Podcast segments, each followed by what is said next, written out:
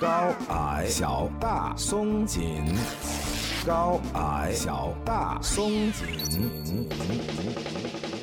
高高晓松指南，矮矮大紧之北。高晓松小说，矮大紧闲扯。高晓松最新节目《矮大紧之北》就在蜻蜓 FM。在蜻蜓 FM。高晓松不能说的话，让矮大紧说。矮大紧说。六月十二日首播。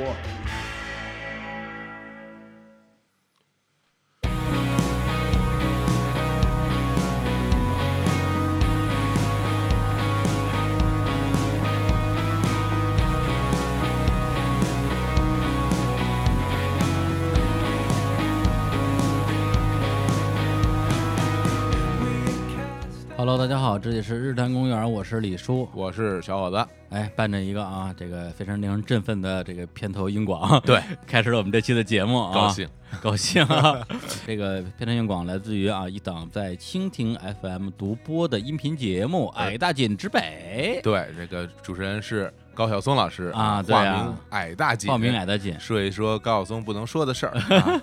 而且关于这矮大紧的名儿啊，其实他自己呢。呃，给了一个比较冠冕堂皇的解释啊，意思就是说这个，呃，高晓松啊有自己的偶像包袱啊，很多话不能说啊，让矮大紧来说。实际上这开始施压自己呢，相当于是憋了一大招，嗯，结果没放出来。对，就是我印象中应该是零六零七左右，那时候彩铃不是什么都挺火的吗？嗯，然后高晓松肯定是跟谁吹的牛逼了啊，就是说说，哎操，那种东西，哥们儿写一个，嗯，绝逼火，然后就。故意不用真名啊，化身矮大姐，跟那个写了首歌，跟尼古拉斯凯奇似的啊，不用科波拉的名字啊，对对对。对啊，哎，后面换矮大姐写首歌叫杀了他喂猪，然后这歌倒是知道啊，然后就丢到这个各种什么彩铃频道上去了，嗯，对，就等着他火，嗯，结果也没火，谁会用一什么沙拉塔喂猪？当彩铃，要当这当彩铃啊？吃不个拉不个，这用用这玩意儿？对，反正我听说是有这么一个一个渊源啊，但是这个名字呢？反正他自己还一直挺不愿意放弃的，嗯，包括在那个奇葩说里边啊，他也是他那个队叫大锦队，大锦队，对对对。然后每一次什么有什么这个辩手啊，就是加盟的时候，他就说：“那你是大呢还是锦呢？”哎呦，哎呀，高晓松老师啊，这是为人师表啊，对，跟你挺像的。呃，来咱们正经说啊，这《矮大紧之北》这个节目呢，它是这个呃一档，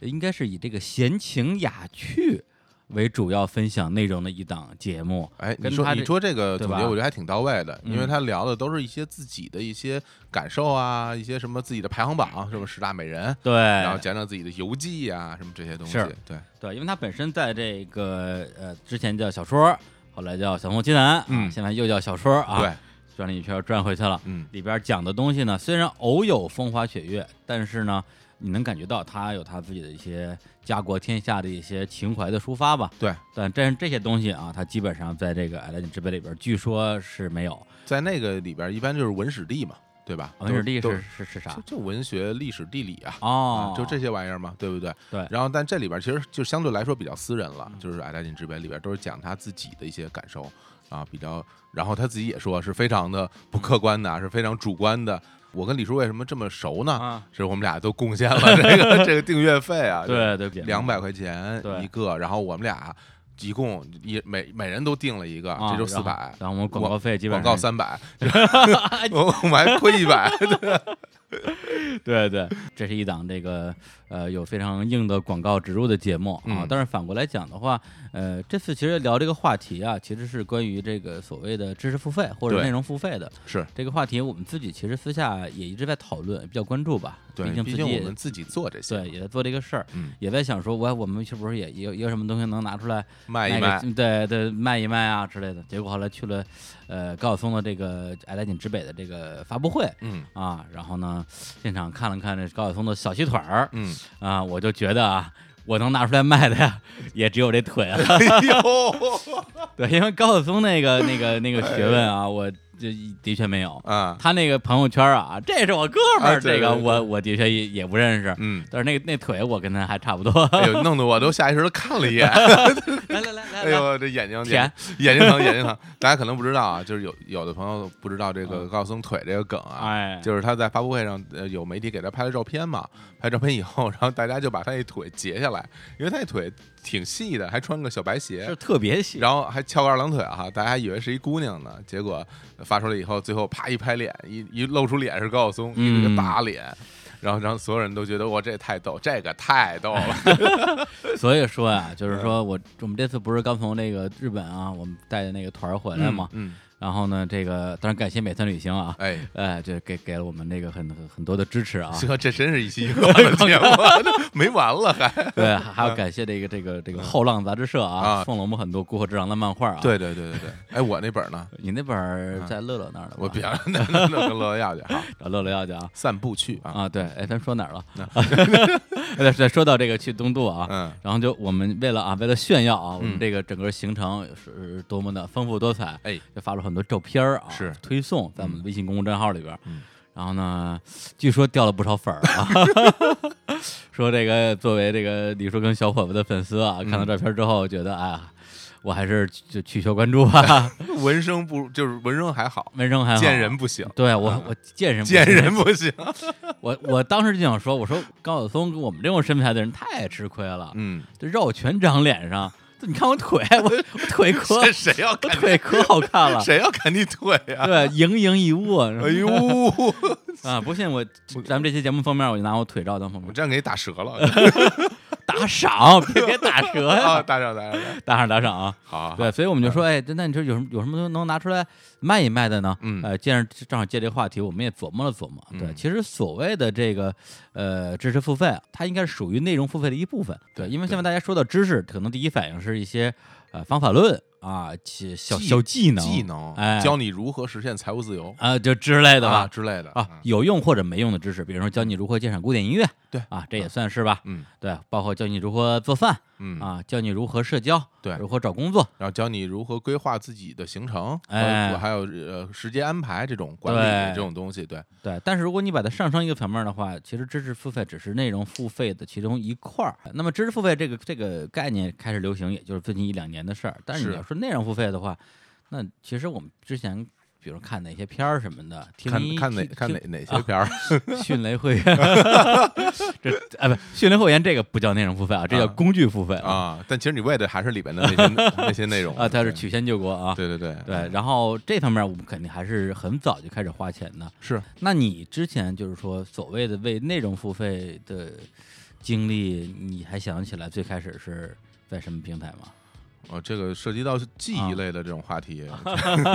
没有了。我觉得还是视频网站嗯，是最早的，比如说像优酷啊、啊奇艺啊啊，就这些会员，我是一为了一直在免广告一，直对对对，嗯有一方面其实其实说实在的，更大的原因是为了免广告，因为嗯我就是忍不了。对，就是为了整个的一个收看体验更流畅。对，有时候六六十秒，有时候九十秒，啊就觉得特别烦。而且它呃，就是最近两三年吧，嗯你有会员之后可以看它的那个零八零 P 对最高清的那个对，而且还有那种会员独家资源，就是电影儿啊啊，上面也有。对对对，对，然后就是那种刚刚嗯。刚刚从院线下来的那个电影，嗯。你如果说我不想去院线看这个电影，嗯。我觉得没没必要，嗯。那我等它一下线，我在这边就可以直接在网上看，嗯。我觉得也挺好的。另外一个呢，也是最近这两年红起来的，就是这个呃，李叔不看，就足球。足球啊，足球因为现在版权都被买到这个网上，有很多的那种联赛，嗯你需要付费来看啊啊，它也支持你看单场，也可以支持你看联赛啊，就一场一场的花钱啊，对啊，它你可以选择一场一场看，真的这样对啊？，你可以选择就有是点意思。按按季度给，也嗯可以选择就是整个这一年你所有的比赛我都看，因为嗯就是他只会给你你喜欢的那个队的比赛。嗯啊，比如说我喜欢 AC 米兰，那我就得花钱去买他的比赛嗯看，要不然就没地没地方能看到嘛。嗯嗯，对，这个是我可能最应该算是比较早接触这种付费的这种东西。嗯，差不多。因为最开始的时候，内容付费肯定是像什么色中色然后 你还需要吗？你可选的多了。对，也也有不用付费的啊对对幺零二四啊。哎呦呦，这节目是不想做了。这个广告商同意你说这些啊，东西？不是，我真的是这样，嗯因为之前我看过一些文章啊，嗯就刚才都是开玩笑啊，哎我我那个这些网站我我从来没有上过啊，都是吧都是听说的。你不是跟 Seven 怎么认识的？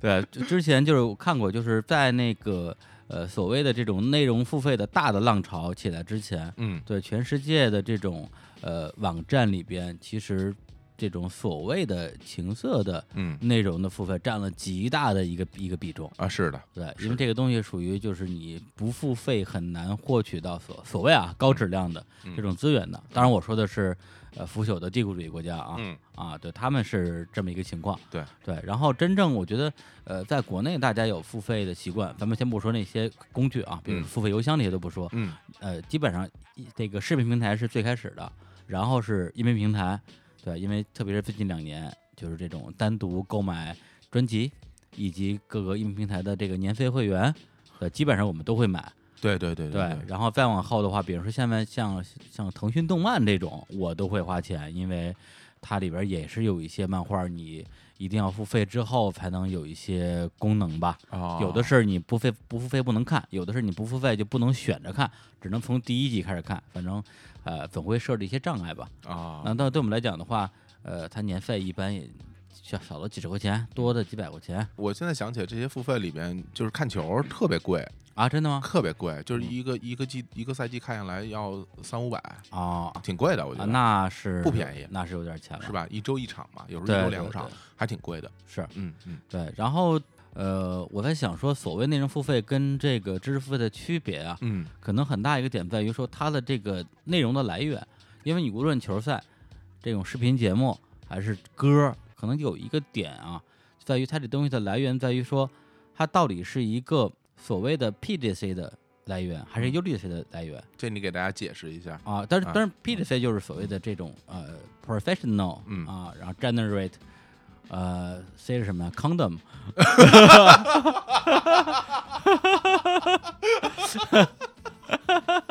哎呦，呃，是吧？是是是，对，然后这个这个 UGC 就是 user 啊啊，generate 啊，康的康的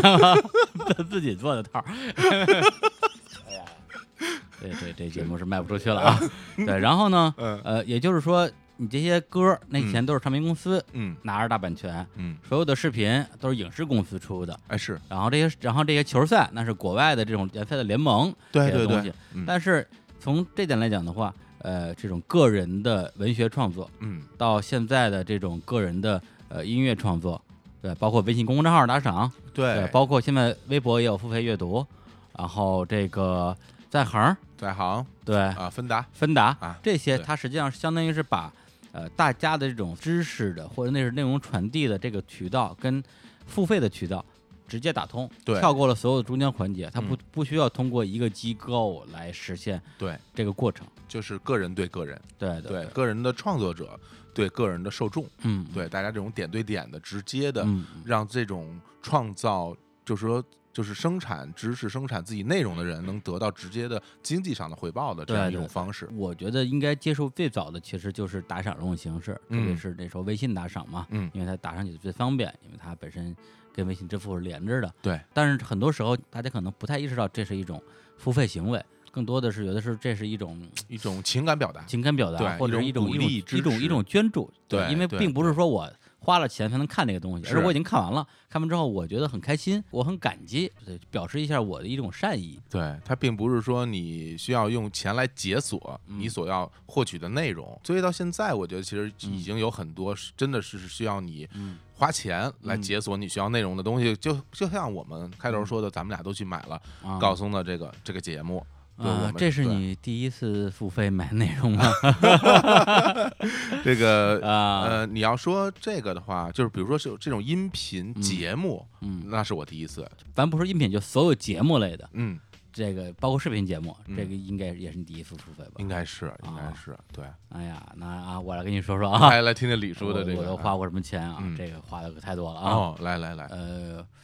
像比如说像看理想，嗯。看理想，嗯，咱们都很喜欢嘛，都很喜欢它里边其实除了呃像一千零一夜，包括像圆桌派、听说、局部之外，嗯。它在去年的时候出了一个这个付费的节目，叫《呼吸》，啊是一对台湾的妇女讲古典音乐的节目。嗯。对，然后那个东西是付费的啊啊，应该也是两百块钱吧，那个啊，在下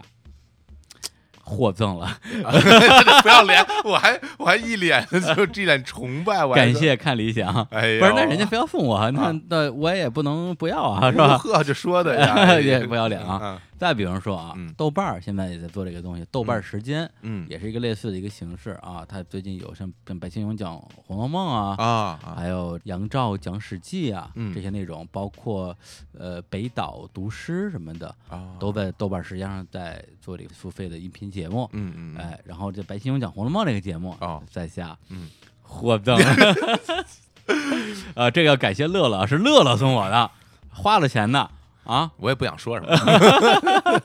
哎呀，刚才说我说这是你第一次花钱买，哎呦。啊不，但但是啊，嗯。别的我花钱的地儿就多了。哦，啊。那加上芬达这些不说了，好好说啊，真的啊，不好好说不好好说啊。啊啊。就比如说像呃前段时间有一个我估计知道人不是特别多，有一个小蜜圈儿的小蜜圈啊，我知道。的这么一个 app 啊嗯，它里边相当于是比如说你或者我这种人在里边呢建一个群组，这个群组相当于是一个私密的朋友圈儿，我在里边就像发朋友圈一样发内容，嗯。然后所有加入我这个组里边都能看得到，上限好像是多少人，几百个人，一千个人吧。嗯。然后我就买了某一个，应该说是一个历史学家的一个一个小米圈吧，嗯。呃，一年是也是两三百，然后他会在小米圈按照他之前承诺的，会给你分享呃一些比如说好的文章链接、嗯。视频以及一些他自己原创的独家的文章。我觉得像小蜜圈它这种形式的话，相当于是把这种分享的逻辑变得更加的规范化。嗯，对吧？就是我之前先跟你提前约定，我会分享哪些对你有价值的内容，除此之外，我发什么或者不发什么，这个就是我的自由了。嗯它这样一个逻辑，相当于是一个付费的一个呃朋友圈的一个概念。对，包括你在这里边也可以跟所有花钱订阅了他的小米圈的其他的人去做一些互动，也对这个算是一个人群的聚集的方式吧。等。于就是通过他这个 app，这个它本身是一个 app 嘛，但是它嗯。整个的组成架构很像微信朋友圈，哎呀，我觉得我们这期节目说了好多像广告的东西，但是这真的不是，都不是啊，对对，因为你说这个东西，你没法去绕过这些产品嘛。你要举要举例啊，对，包括像得到，因为现嗯在其实严格意义来讲的话，得到应该是呃在呃知识付费这一块儿做的体量最大的一个平台。这个得到我也是很早就去研究它这个产品，是逻辑思维这个团队出品的嘛，我想看一下他们是。怎么玩这个东西的？然后也在里边买了一些内容啊，就比如说这个什么逻辑思维什么通的，，对对对，那那免费的我都不听。嗯 嗯，呃，比如说什么通往财富自由之路啊，哎，哎，这个一听那个标题就非非常的啊，还有什么徐小平创讲创业基本功，还有啊这个李翔商业内参啊，对这些东西，其实我呃在不同平台去选择买一些呃内容的时候，第一个是我真正感兴趣的内容，嗯对，那比如说像。这个刚才提的看理想那些东西，如果没人送我的话，我肯定也会买。嗯第二个就是这个东西在这边卖的是最火的，我想看看这个卖的最火的东西到底是怎么回事儿。对，包括前段时间也是有一个现象级的音频的产品，就是那个田一苗教你听古典音乐，嗯那个我也是付费买了一下，想听听说他到底讲的怎么样。嗯对，真是听了之后，我觉得就一般吧，反正嗯，跟我的预期还是有差距的。我啊自己也没有坚持听下去，对，但基本上我觉得我作为一个同样在做内容的人，我我需要知道一下他们是怎么玩这个事儿的。对对，因为我跟小虎我们俩前段时间就是聊啊，就说，哎，咱们也整一个付费节目吧，嗯，对吧？但咱俩能教什么呀？嗯咱俩这种就是全都是那种那个就闲情雅趣，没什么技能啊，对对对这有点愁。有时候我们俩其实去想说，哎，咱俩这么能说，其实我们也可以说嗯说没有问题，是吧嗯？但后来发现这东西啊，怎么怎么让大家来说，哎，这东西你买了对你有用，有用啊有用。但后来我发现，怎么说呢？嗯，那种看似有用的东西，它嗯是挺有用的嗯，但看似好像没什么用的东西吧，真挺真挺没用的。所以我们就是俩就卖不出去挺挺难去哎想的。哎，对但是我嗯决定啊，哎，人公园咱们这节目啊，先放一放，哟，我要开一档教人面试的节目，啊。呃，这个绝对可以。那这应该有，他应该啊做出一个像情景喜剧一样的，我可以参加里我我担任里边的面试官，好不好？面试官可还行，对啊，比如我来，我是面试官，我是百般啊挑剔，你作为一个面试者，你到我这儿来，然后教大家如何面对不同样的、非常各色的这种面试官哦，这个就成为一个一个一个一就是一唱一和的状态啊，对，一个一个什么 dialogue，对，哎，是吧？对对对，非常好啊。对，就 lesson one，对 对对，东他那话怎么说来着啊？只要不动手，跟谁都能聊，我一定给你我一次都不让你过。那 我只能动手。不是不是，咱们教啊哎，对，就对一定要让大家觉得啊有收获。你你这样就没有收获了，因为因为没有你你你这么变态的面试官。我就这样，让人录节目呢。好了好了，啊对对对。开玩笑，哎，不不是开玩笑，啊。这这这真的啊，真的啊，真的，对，我觉好嘞得这这这是一个好事啊。啊，那我很期待啊。啊，不过说到这个这个面试这事儿啊，我我嗯倒觉得说，正好也借这机会梳理一下现在的这些知识付费的类型。嗯，嗯对，因为这个其实我们之前也讨论过，因为因为像高晓松，他我认为啊，在我看来是典型这种大 IP 的类型。这其实就是其中最大的一块儿。对对，什么什么叫知识付费？嗯它分哪几块儿呢？嗯我们刚刚说的那一块儿就是技能类的，嗯技能类的是一块儿，说嗯教你呃如何财务自由啊，教你如何管理你的健康啊，教你如何去，其实包括李叔做的节目啊，好像真做了似的，教教你如何去面试，教你怎么成为什么解决问题的高手，嗯什么这些。都是这种技能类的，你学到以后，你就能学一招儿，然后去面对你的生活。对，而且可能会觉得降线很快吧？我觉得，就是得到上有专门有一个文档嗯叫《得到品控手册》，哎，里边它直接就告诉你。是，还有一个问题叫做什么样的内容可以成为订阅产品，嗯，直接就把这分类都给你划出来了。哦，他是你自己对号入座就完了。嗯这个产品的类型就分成了成长类、搞定自己类、工具类、搞定他人类、视野类和搞定世界类。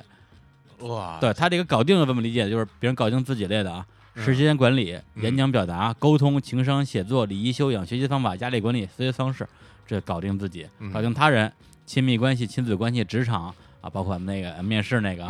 这些东西，对于搞定他人类。搞定世界类就是贩毒类的，就是贩毒类的，贩毒啊，贩嗨，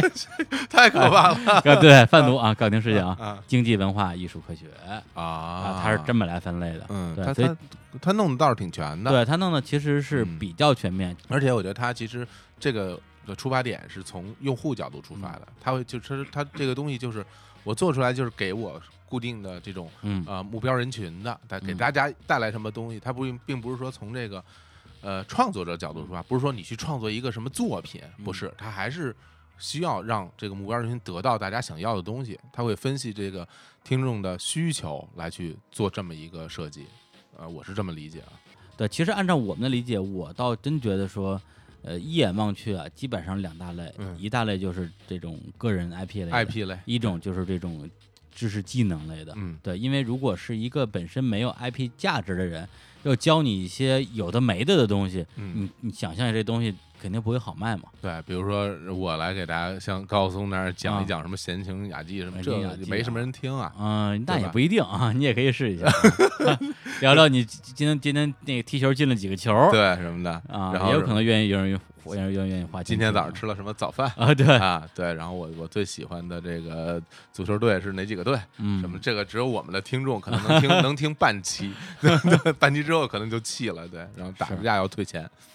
哎，所以我觉得它在整个这么一个大环境里边儿，呃，微信公众账号啊，但是这一波其实现在都基本上已经是一个呃上一个时代的东西的感觉，就是该融资的也融资了，该这个赚到钱的也都赚到钱了。嗯对，现在相当于是在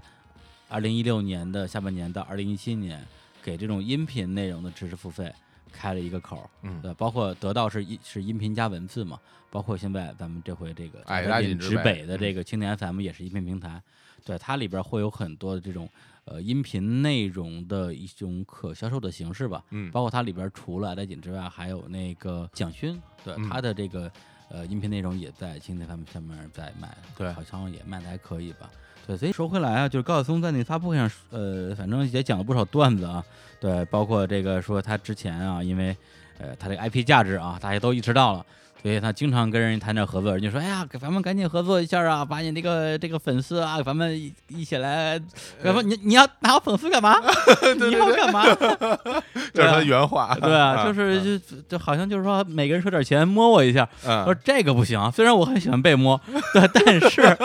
但是粉丝不是这样来透支的。嗯，对于是他最后绕了一圈，最后选择的是一个短的啊，他好像分成三个篇章吧。一个叫文青手册啊，一个叫指北排行榜，一个叫闲情偶记，哎，这三个不同的章节吧，他在讲一些，呃，相对于是不同的内容，对。但这个具体，比如说像排行榜，就是他自己就是心里的一些排名啊，什么十大美人排名啊。对，因为他现在只出到了这个，就是因为他是轮番出，嗯，这三个。篇章每周三期吧，然后就是这三个一周出出一批，然后再下周再出第二批。对，所以呢，他现在第一批的这个排行榜就是这个十大美人排行榜。我觉得这个大家其实还挺有兴趣的，看看他心里排出的那些大姑娘，对，跟已经排到第二名了。对，跟赵赵雅芝跟我一样，第一名也有了啊？是吗？第一名有了，对你还没听到呢？没听到啊？哎，第一名特别意外，谁呀？就。就不能告诉大家，大家卖个关子，大家自己去听啊。对，然后那个文青手册其实就是讲哎如何成为一个文青，然后文青需要的很多的这种呃知识啊，然后呃你的行为啊，对，然后去到的地方什么的都会有。这个其实有点符合他最开始对这整个这档节目的定位，因为阿联简之本他们发布会上也说过，他一开始差点给整个这档节目取名叫“装逼直男 ”，非常。不够信达雅这个名字，对对对，而且这名字不会长久，因为因为这两年这玩意儿可能流行，过两年就不流行。啊不不，我跟你说，装逼恒久远，一颗永流传。好吧好吧好吧，然后这《闲情有记》主要讲的就是吃喝玩乐。嗯，对，我我我倒觉得他不是吃喝玩乐，是他自就是就是讲讲最近自己干了什么。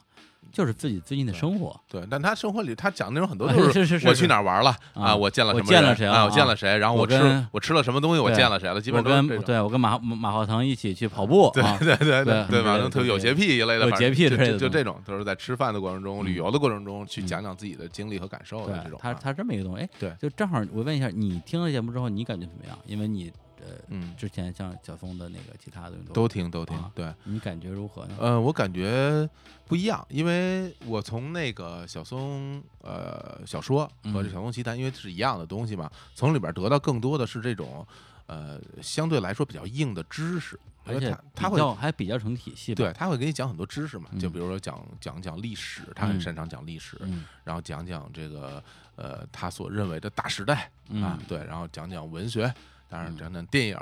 对，当然文学电影的审美咱们不说啊，但是他他他也愿意讲，但但是那个跟这个我觉得最大区别是那个长啊，那个大概每期都会有四五十分钟，对，你其实有的时候我如果你漏了其中的一个知识点，其实我会倒回我会其实挺注意的，聚精会神的，他可能真的不是一个伴随性的，他我真的是一种在获取获取类的再去听他这些东西，但是这个东西呢，就是矮大紧之北呢，我觉得这个是一个伴随性，它会它东西其实。比较轻，而且比较私人化，啊，讲的是很多生活化的东西，包括他说的这个什么十大美人排行榜，就听一乐，还真是，对，那就听着玩嘛，对吧？然后闲情有记也是嘛，就讲讲有趣的趣闻，跟着马化腾有洁癖这事儿，你说我知道不知道有什么用呢？没什么用，但是知道就知道呗，嗯，对。但总的来说呢，因为时间也不也不长，啊，一期十来分钟，十来分钟，十来分钟，挺好的。我现在有时候在那个来咱们录音室的路上，或者我有时候我开车出去。我会我会听一听，还挺有意思的。我觉得行吧，我值两百块钱，真的，我说这是心里话，不是因为蜻蜓我们给，并不是因为蜻蜓给你两百块钱，对，他也没给我，对，但我觉得我觉得挺好，挺好啊。嗯，我自己倒是觉得说，嗯，应该说超出我预期，嗯，对，因为呃，我过去可能太习惯于高晓松这种。呃，有有体系的内容的输出，嗯，对，所以他突然出这么一个短节目系列的话，我自己其实是有点担心的，觉得说他会不会，呃，有点太扯闲篇了，对，就没有什么所谓干货吧，对，但是听了之后呢，发现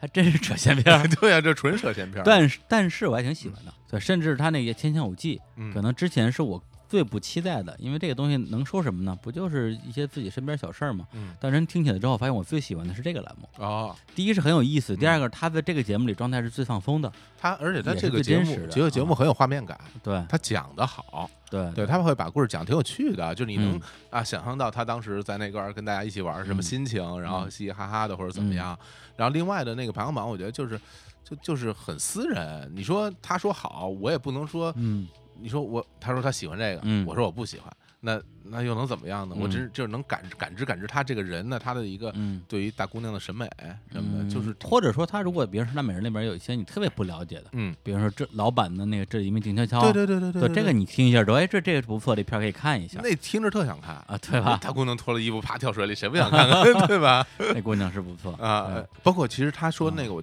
很有触动，啊，就是他里边有一个，就是他那个一个在上学路上遇到的那个女生，啊。呃，大家他每天都跟他一起，嗯，然后呃早上起来上学都能跟他一起上学什么嗯。的，然后最后呃终于他鼓起想鼓起勇气再跟那姑娘什么交个朋友，结果就再也没有遇到的这个嗯。故事。然后呢，呃，我不知道李叔有没有啊？其实我、啊我有时候上我在我上中学的时候会有这种啊想法有有。有的时候真的是是有每天上学都能碰到的那种那种嗯，姑娘，永远不知道叫什么，，对你也不知道叫什么名儿，但挺漂亮的，嗯然后或者是白白净净的，你就觉得哎呀，或者黑黑胖胖的，哎呀那没有，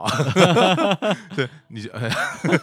对不起啊，这个人审美啊，对对，但是你就也会去想跟他去聊聊，但是也嗯那时候不敢啊，小现在也不敢，嗯，对，然后但你听这东西，就听他这东西会很有共鸣，特别有共鸣嗯，非常有共鸣，对，而且这个东西有一个好处啊，就是它可以把呃，无论是高晓松或者是其他的这种人啊，如果这种形式的话，把他很多碎片化的积累用上，是，因为他这个段子，嗯，他可能就是让放哪儿都不合适，按照石老板的这个东西啊，这这个段子嗯。是吧？他就打磨了，打磨的非常好，打磨的非常好，但是他只有两分钟，嗯，你放在小松奇谈或者小说的任何节目里边都不合适，你对没地儿搁他。对对对，但是他又忍不住要讲，嗯。正好就借这机会讲出来。因为刚才你说这女孩，她就是每天上学路上碰到这女孩这段子，嗯我觉得我至少十年前就听他讲过。啊，他当时跟老狼一起做一个那种什么，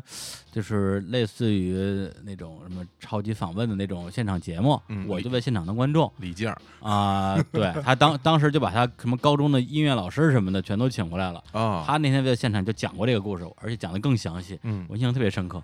他但他肯定是特别喜欢这故事，嗯但是没机会讲，说跟哪儿能讲呢？哎，我来个十大美人儿吧，啊，很可能弄这十大美人就为了讲这故事，你知道吗？很有可能哎，是吧你说真对，对吧很有可能，对，他就为了把这些这这个碎片化的积累的这些打磨好的段子能用上。其实我给他介绍一节目吧，叫《根据》，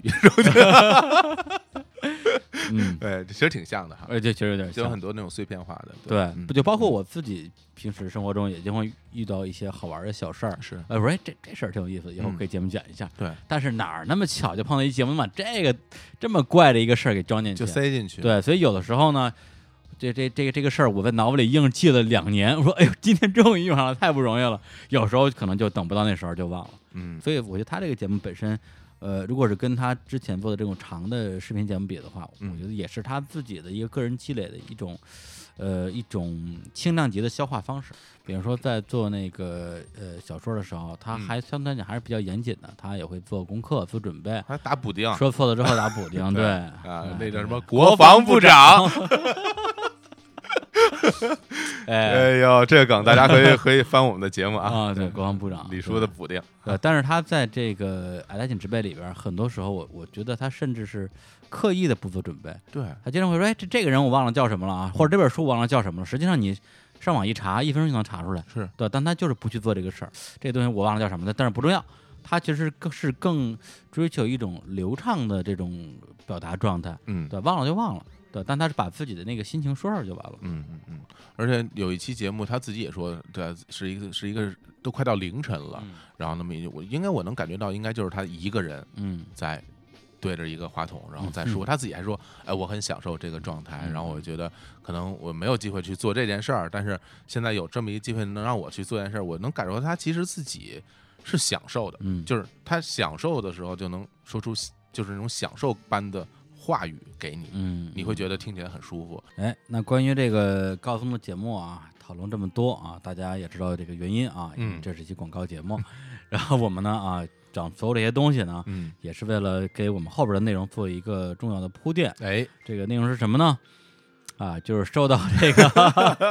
受到这个矮大紧之北呀啊，以及很多的这些呃内容付费的这种平台的启发，哎，我跟小伙伴老师啊也是在这个这两天啊，嗯临时决定嗯，呃试一把试一下，搞一个我们的自己的这个这个姑且称为付费节目吧。对，这么是萝卜是马拉出来溜溜，是大家听一听啊，这个东西愿不愿意为它付费啊？嗯如果愿意的话呢，我们就把这东西搞起来。哎，哎，如果不愿意的话呢，就不做了，那那就浪费我们的，这是，但其实要用啊？我们很多精力的啊，对对对对。我，们要设计节目，哎。大家知道，大家知道做一档节目得有多辛苦啊，嗯，多认真，呃多投入啊。嗯，干嘛呀？哎呀，我 我这这话不像封你嘴里说出的话呀，我这不是在吆喝呢吗？您您您，对，你得吆喝吆喝卖卖惨是吧？，对，你得是吆喝吆喝。哎呦，这也太惨了，太惨。了，呃谁也没我惨啊！对，所以我们刚才前面这些所有这些铺垫啊，都是为了给我们这个节目打广告。而且呢，那个小虎老师啊，这次真的是非常努力啊，哎，在这个录音之前啊，嗯就一个人偷偷摸摸的啊，把他这个要这个给大家作为一个这叫什么试音碟啊，对。就试音碟的这个这个专属节目已经给录完了，对，试音天碟。试音天碟啊，我也是比较害羞，渡口啊。对，因为啊，渡，对对对，肯定是渡口啊，对，还有那个加州旅馆，加州旅馆，惠威音响，赶紧给我们打给打钱啊！啊。真是因为我我呢也是呃挺重视的啊，这个我们这个呃公司上下，你在节目里面可不是这么说的，很 你说啊。我也不知道为什么要录这个，你说让我录一个我就录一个，那都是为了节目效果，很正式啊。让我专程跑到这个录音室啊，一个人啊，这个那天天气也不太好，录了这个节目，因为因为我怕李叔批评我，录的不好，哎。还得返工，我就多打出点富裕来，哎。是不是？对，最然后我听了之后我说，嗯李叔都说好，算了，就是咱们咱们先听一下，哎，听完之后我再来点评。啊，好好好咱们来听一下啊，小伙子老师的这个啊呃这个专属付费节目哎啊，这个试音碟啊，这个节目的名字给大家介绍一下，就请您入伙，哎哎呀多好听！名字底下写的好，请您入伙啊啊，非常好。来我们来听一下啊，等会儿这个大大家在听之前啊啊，现在就在我们啊后台打赏啊，对对，打赏未未听先打赏五百块钱一期啊，这我天，你人家人家二百块钱一年，你你这你这比比这英超还贵，我这收一个就算一个，估计 能蒙一个是一个。态度非常不端正。来，开玩笑我们来听一下啊，好请您入伙。嗯，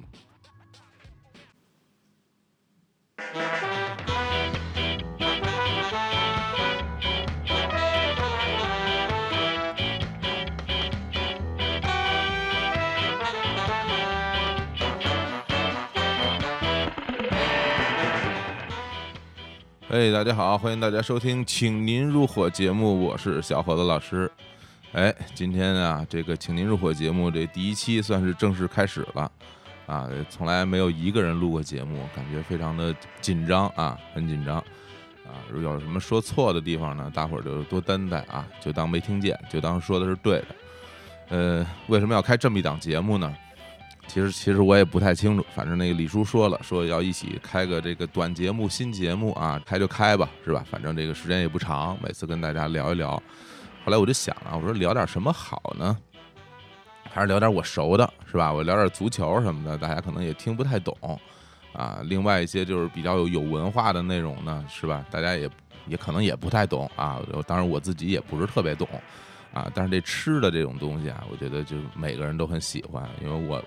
原来经常会写一些什么小文章啊，发在一些地方，然后我发现啊，就你写那正经的都没有用啊，你写那个什么文化呀、艺术啊、音乐呀、人生啊、情感啊，但是人生情感不怎么写啊，对，这这些都没有什么反馈，大家都不喜欢。大家喜欢什么呢？就喜欢这个吃喝玩乐啊，吃吃什么东西啊，去哪儿旅游啊什么的，这个大家有共鸣啊。我一想，那得了，这个吃的东西呢，我我还算是比较熟啊，我也是一个比较喜欢吃的人啊，所以呢，就是就开这么一档节目吧，叫做“请您入伙”啊。顾名思义啊，请您入伙就是请你跟我一起入伙哇，我们一起吃东西啊，你把这个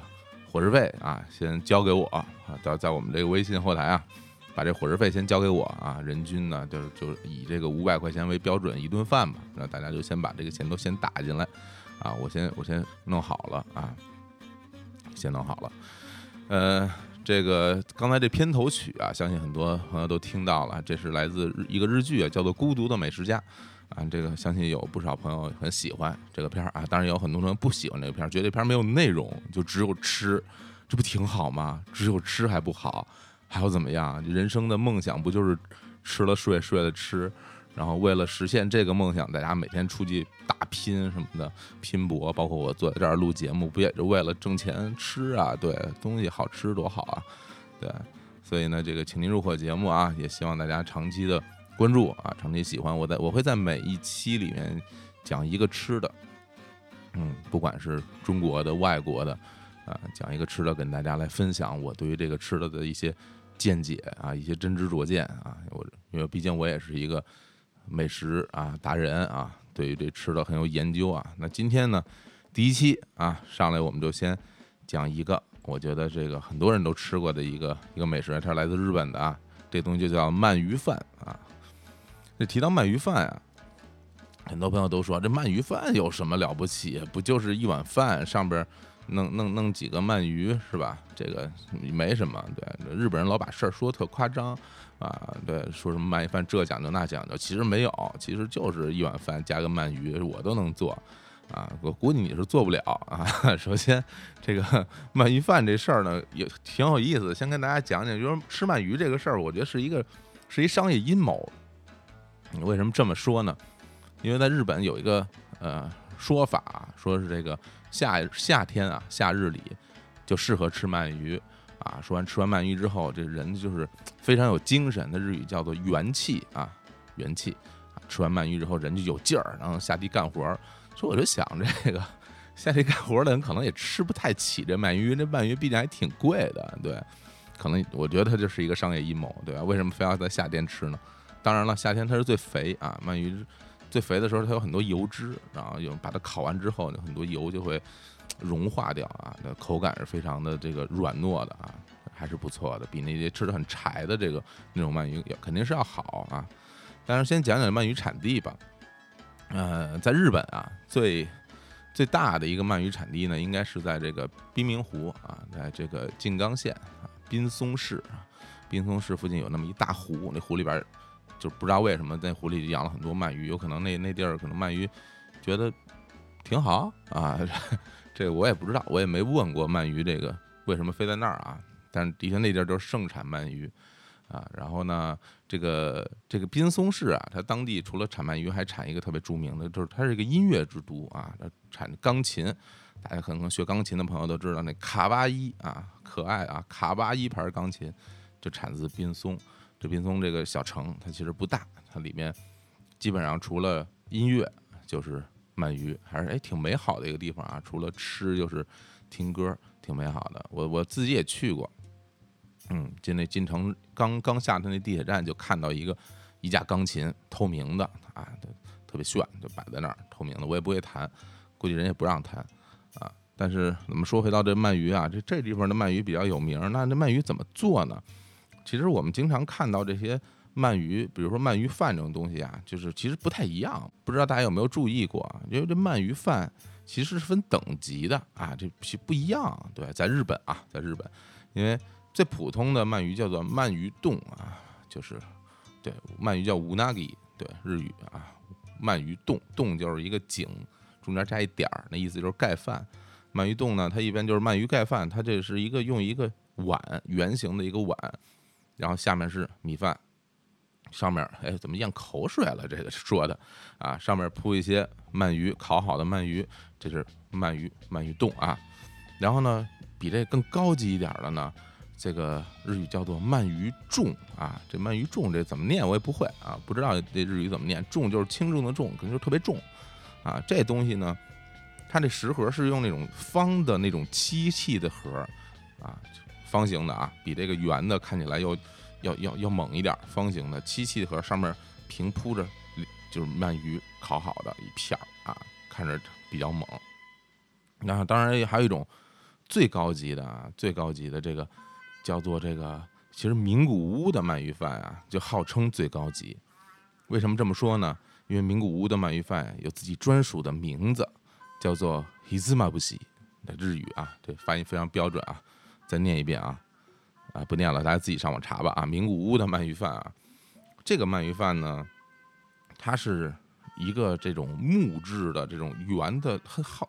好像像个桶一样的东西，它放在那里边，而且呢，它这上边这鳗鱼啊，烤完之后切成很细的丝儿，然后铺满了整个这一层，有的它铺两层，就是米饭之间还会再铺一层。就很像那种夹心蛋糕什么的，就特别特别猛，而且这个鳗鱼饭呢，吃法非常有讲究。嗯，它这个给你一个木勺，这木勺啊，在这个鳗鱼饭上啊画十字，画十字大家都知道吧？当年范仲淹啊，范仲淹先生这个求学家里非常穷苦，每每每天就只能喝粥啊，只能喝粥。后来呢，一个大锅，大锅里边啊熬粥，粥完了就是。凝固嘛，粥就会凝固，凝固完了以后，他在里边画十字，啊，每每次捞出一块来就就吃，这一天就靠这个生活，这个求学非常非常清苦。大家说，哎，范仲淹老师画十字，这个喝粥求学非常了不起。然后有人送给他吃的，他都不吃，他把那吃的给他割坏了，啊，就就不吃，一定要吃这个粥，其实挺浪费的。啊，我这个他这他这清苦可能也是一种追求吧，我们也不能说什么，但是浪费食物总是不太好的一种行为啊。但是回到这个鳗鱼，这名古屋鳗鱼饭，它也画十字，画完十字以后就分四份儿了吗？啊，第一份盛到碗里，叫这叫原味儿啊，也就是就是它原本的味道，你就吃，哎，非常好吃，因为它这个鳗鱼烤的焦焦的啊，里边还有这个。烤完，它烤的时候呢，还会蘸一些汁儿，是吧？然后有那汁儿的味道，有鳗鱼的味道，米饭非常这粒粒饱满，非常非常香甜啊，像空气一样香甜，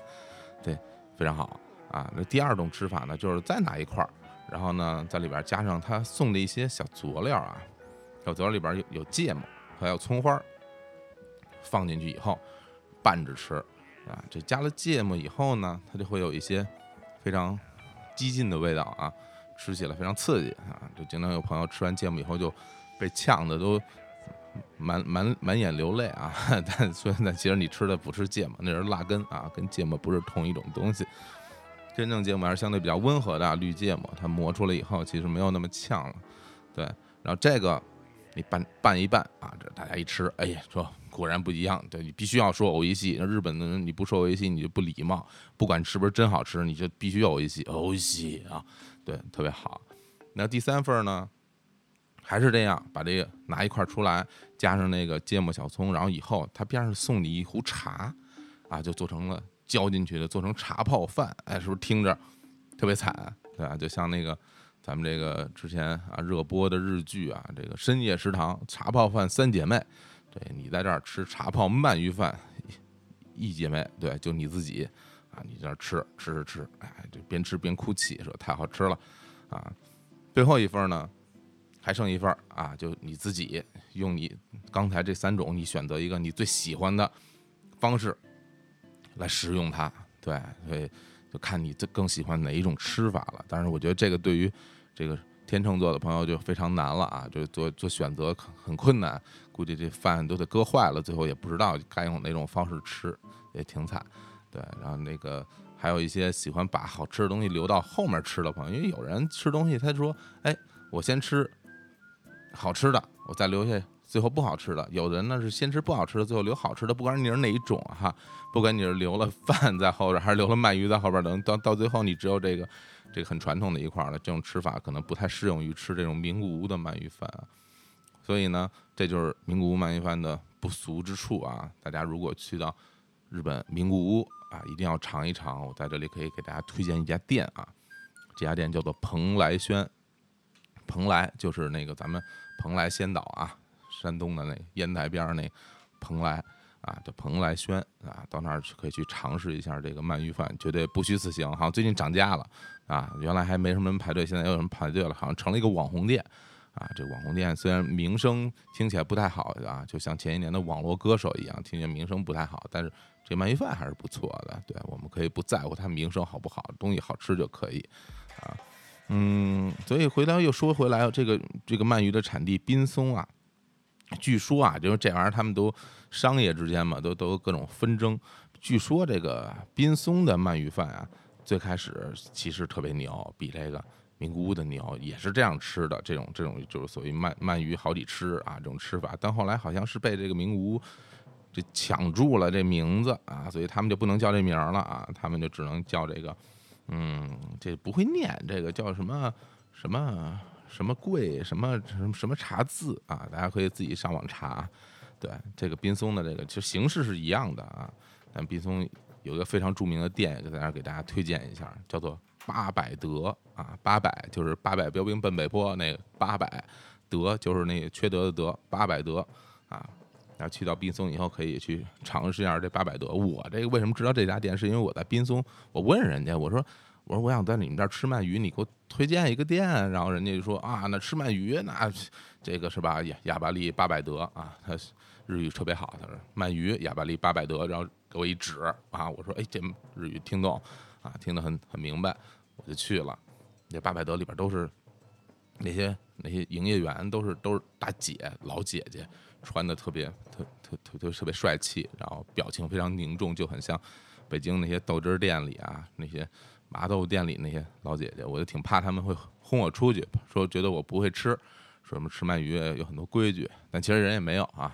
或者人人轰我了没听懂，但 但我我一游客，我更不在乎这些，嗯，然后这个大家可以去滨松也尝一尝。当然，其实鳗鱼饭这种东西啊，在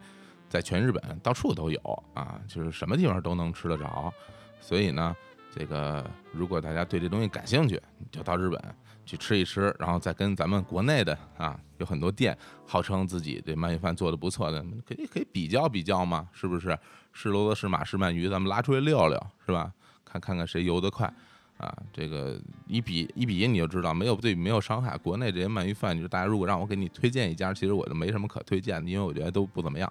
啊，有这话摆这儿啊，谁能做的比较好的，可以可以来向我挑战，免费请我吃一个月，我我来看一看到底比这个日本的强还是还是弱啊？对，所以呢，今天就给大家介绍这么一个名物叫啥鳗鱼饭啊，鳗鱼饭这个东西。希望大家喜欢啊！回头这个，呃，你们到这个名古屋的这个什么蓬莱轩去吃饭的时候，很可能看见我也坐在里边吃。哎，我们这个相逢一笑啊，非常的帅气啊！这种机会虽然很小，但是也不是没有啊。好吧，这个我在想啊，这个像我这样推荐店的这样，好像可以收钱，这是那种对吧？广告硬广，然后他们也没给我没给我钱，我就给他们推广，好像挺亏的。那没关系啊，大家如果我们听众里边有谁这开这日料店啊，做鳗鱼饭，你可以告诉我，回头我在节目里给你推荐，我就就强行说你们家店做的特别好，就比别家做的好，不服就来吃，对吧？这个这个来吃一个是一个，对，大家都能挣不少钱，也挺好的，好吧？那这个第一期的请您入伙节目就到这里，不知道大家是不是？特别喜欢啊，但是不喜欢也没关系，因为这个节目是我做的，那我就就这么着，就做成这样啊。喜不喜欢就就就这么听吧，好吧？那我们下期再见，拜拜。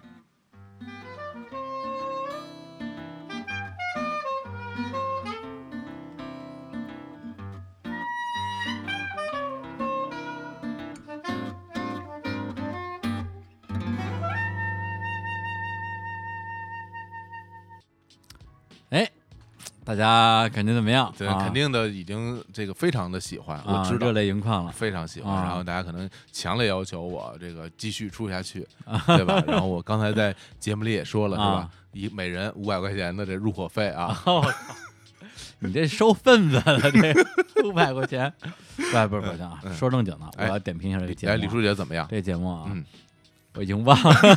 因为刚才我们说给大家放一下，其实我并并没有放蒙太奇，就这么被说出来了。提了一下，然后我是很久之前啊就已经听过了，然后现在这个记忆已经很淡薄了，就记得他讲了一个鳗鱼饭那个。怎么吃鳗鱼饭分分几种啊？分几种啊？怎么怎么吃？怎么吃？名古屋的鳗鱼饭，然后各个地的鳗鱼饭，包括鳗鱼饭这事儿，有可能是个商业阴谋。哎，其实这个其实这个当当题目特别合适，是吧？对，鳗鱼标题党吃鳗鱼居然是个骗局，你想想看这个，对，马上转发到你的什么这个什么这个。这个相亲相爱的微信群，对，注意了，注意了，夏天吃鳗鱼 很可能是个骗局，让全家人转发，全家人都没有人吃鳗鱼，全家人对鳗鱼唯一的印象就是《霹雳贝贝》里边那小孩抱着鳗鱼宝，鳗鱼宝。对，然后但但是但这这节目我觉得啊，嗯。我觉得颇得这个高晓松的这个神韵啊。哎，这，怎么说？对，就刚刚不是提到嘛，嗯。高晓松他的节目里边经常会，明明可以知道的事儿，他硬说不知道。你也这样？你这哪是夸去？我还以我还以为想想想想夸我两句。那你就说，哎，说这这这这说什么来说？说这个怎么念？不知道怎么念啊？怎么念不知道不知道啊？嗯这个这个狐狸养鳗鱼啊，为什么这狐狸养鳗鱼可能可能挺好的，是吧？对对，哎记得还挺清楚的。那是啊，这听得我这气不打一处来呀，给我气的呀！我说这这做节目态度非常不端正啊，这都是我的个人风格啊节目效果啊个人节目效果，就一切啊一切都是为了节目效果之哎不是咱们你为什么要做一个美食节目？这咱俩还真是没有正儿八经讨论过。反正你都录完就发过来了。嗯，因为这节目本身是个短节目嘛，嗯我也希望呢，它成为真的成为一个就是伴随性的碎片化的一个、嗯一个内容。如果我输出一些知识，嗯首先我没有，这这这是这是很重要的第一点啊。第二点呢，我认为就是。我希望大家能够在轻轻松松的过程中，能够得到我那么一点儿两点儿的小知识，嗯我就挺开心了。嗯，因为像是我我自己本身对于吃东西这事儿吧，嗯真的挺热衷的。嗯，我能在这种吃吃吃饭里边得到挺多的快乐。然后呢，这个事儿呢，我又没法在什么地方说，因为比如在咱们日坛里面，李叔不是就对吃饭没有什么嗯就感觉，不爱听。我在另外一个地儿也没有感觉，这大家都不喜欢。对我身边的这些直男都不喜欢吃饭，然后呢。那我也没有办法啊，然后我也不能说专门拉一个大姑娘说，哎，咱俩聊聊吃饭，嗯没有机会去抒发我的对于这种美食的这种啊热啊热爱嗯和这种就是我把我其实我也我也想彰显一下我个人的这种品味。不是你如果真是对美食这么有研究，嗯嗯你有本事，你做档那个做饭的节目、啊，视频节目，教人做鳗鱼饭，这我不会个东西多。我不会做，我只会吃，哎，我只会吃，而且我我又不是说那种就是特能吃，啊。比如说吃特多，然后让大家以以吃的多，然后啊去见到开一个吃播，对啊，我也吃，我吃播还行，那东西就有吃播，是吧？对，所有大胃王跟人狂狂吃那种那种就有吃播。哦啊，这样的，不，那个《孤独的美食家》，嗯。那个日剧，嗯。它就是一个吃播。那，吃播是吧？明白吗？啊，对对对，那大家听到我这片头曲用的是这个《孤独美食家》啊啊，对，因为我我还说回来啊，我还是挺喜欢的，我也想跟大家分享分享我在这种吃东西过程中的快乐来自于哪儿、嗯啊，给大家去讲一讲。对我也希望那个呃，我身边的说，你说听我们节目的朋友，说喜欢我的朋友啊，你大家对于这种吃吃东西这个事儿吧，呃，能够有一些稍微不一样的一些观点和看法，那从我这儿得到的，那我挺开心。啊。但你要这么说啊，嗯。咱们以刚才我念的这个啊，这个得到的产品手册，嗯，你这属于哪种？搞定自己，不是搞定他人。我这个很明显啊。我特别明显啊。大 IP 啊，我我这个 这个没有什么好说，你哪儿大大 IP 大 P 不是大 大 IP 啊，对。我我个人啊啊，我先表个态，啊。我个人还是挺喜欢挺喜欢这节目那，你这有什么用啊？这我我搀领着你一下，这不需要有什么用啊，啊就需要大家高兴就行了。对我我相信我们的听众听到这儿啊，大家如果对节目喜欢不喜欢，都可以给我们留留言啊，然后看看你的。呃，反馈，然后包括我在节目里的表现，喜欢的就就说喜欢，提意见就不要提了，我也不会听。对，嗯，我就我就这样啊，这我做做就就做自己，对啊，非常符合你的这个一一以贯之的风格啊。，do myself，对因为我作为一个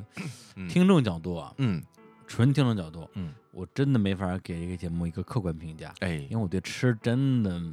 没兴趣，嗯就是我不愿意花时间在跟吃有关系的事情上。嗯，啊、但是呢啊，哎我这种人应该属于，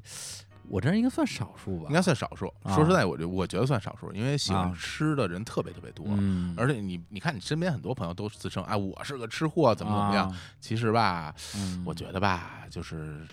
呃，吃那些乱七八糟的也不能算吃货，啊只能说是就是嘴馋啊哎。对，真正咱们说美食嘛，一定要首先这东西得美，这东西得得真好。你看这些吃货之间啊，还还有各种鄙视链啊。对，也有人背后这样说过你，你知道吗？是吗？我跟你说，那那个人肯定不懂，我我我知道那人是谁，他也是这么说的，我知道那人是谁，不止一个人这么说过。我知道那几个人都是谁。我我现在脑子里已经有他们 各人各样的影像画画像啊，对，我知道是谁，人物画像，我不会放过他们的。哎，对，但我觉得就吃这个事情啊，嗯就是呃，至少我听到这档节目，它不是一个说我要呃建立一个权威，嗯对我要告诉你们应该怎么吃，啊哎哎告诉你一个唯一正确的方法，嗯实际上还是一个私人分享的东西，是是是吧？是是，因为我毕竟，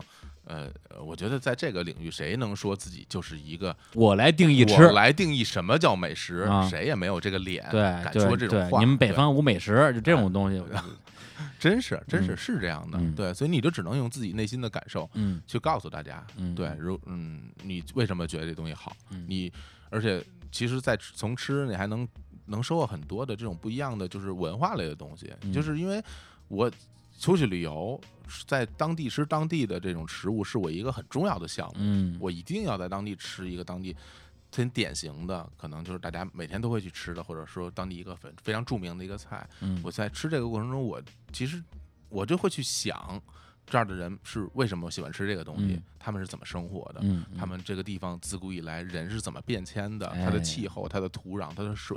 所有的这一切汇聚成它现在给你摆上桌的这么一盘东西。这个鳗鱼，对，这个就是就是一个，我觉得是一个特别好的去感受你的嗯。旅游目的地的一个方式。对，而且你还可以从这个美食来分析啊，这嗯背后的所有的这些逻辑嗯，啊，比如说这个湖为什么会产鳗鱼，可能是因为这挺好的吧，哎，好嘞，我就我就知道，这这表情跟着吹不太牛逼，最后来挺好的。挺好的，这这 这是开玩笑，开玩笑，开开玩笑，开玩笑啊！啊！行，那我们关于这个小伙老师的这个美食点评节目就先点评这么多啊。这也算一节 目啊，这中间这两句也算美食点评节目啊啊，。不是，其实啊，嗯其实也可以把这个当成一个形式啊，因为你看，你讲美食，嗯，这是一个节目，哎咱俩点评节目的节目哎，也可以是一个节目啊，是吧？穷疯了，我跟你说，叫什么日坛指指点点，日坛脊梁骨是吧？使劲儿戳脊梁啊，脊梁啊啊。！好嘞，来，那行，那这个小伙老师现在可以稍事休息一下啊。嗯，对，因为李叔呢也准备了一档这个呃，就是这个试播啊，试播节目、哎，啊，一个一个一个吃播节目啊，来尝尝李叔的尝尝李！叔的这个播。而且我这个呢是现炒现卖，哎，对，就现在录的这个，这这这回是真的啊，嗯，呃，而也不知道聊成什么样啊。小伙老师正好可以、啊、回避一下。去旁边啊，稍事休息啊。好嘞，然后我一个人来 solo 一段啊，好，对，半个小时之后可以你就可以回来了。我先睡会儿吧。好，大家来来请期待这好节目名字得先哎，节目名字啊，哎再说一下啊、我都不知道，我都不知道，啊你都不知道啊在这一刻我也不知道，我特别期待。对啊，它的名字啊，嗯叫做啊，我要入伙，什么玩意儿？啊？说如你就如你，一边去！没有没有，这这个这这个名字啊，嗯。嗯咱们卖个关子，一会儿节目这个开始之后，大家自然就听到了，好嘞，好吧？好，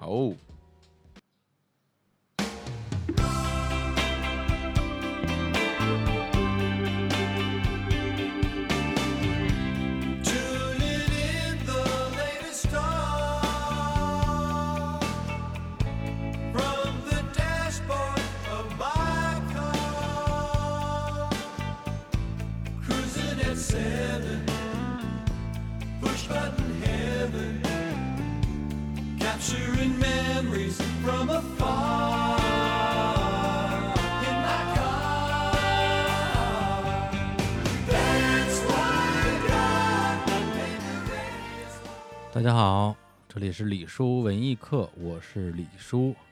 呃，这是一档啊由我来主导的一个，姑且叫做阅读节目吧。对，因为最开始其实考虑过把它定位成一档完全的读书节目，但是后来想了想，其实我自己呃平时关注的这个领域啊，肯定不止于这个阅读，也包括像观影啊，也包括音乐啊。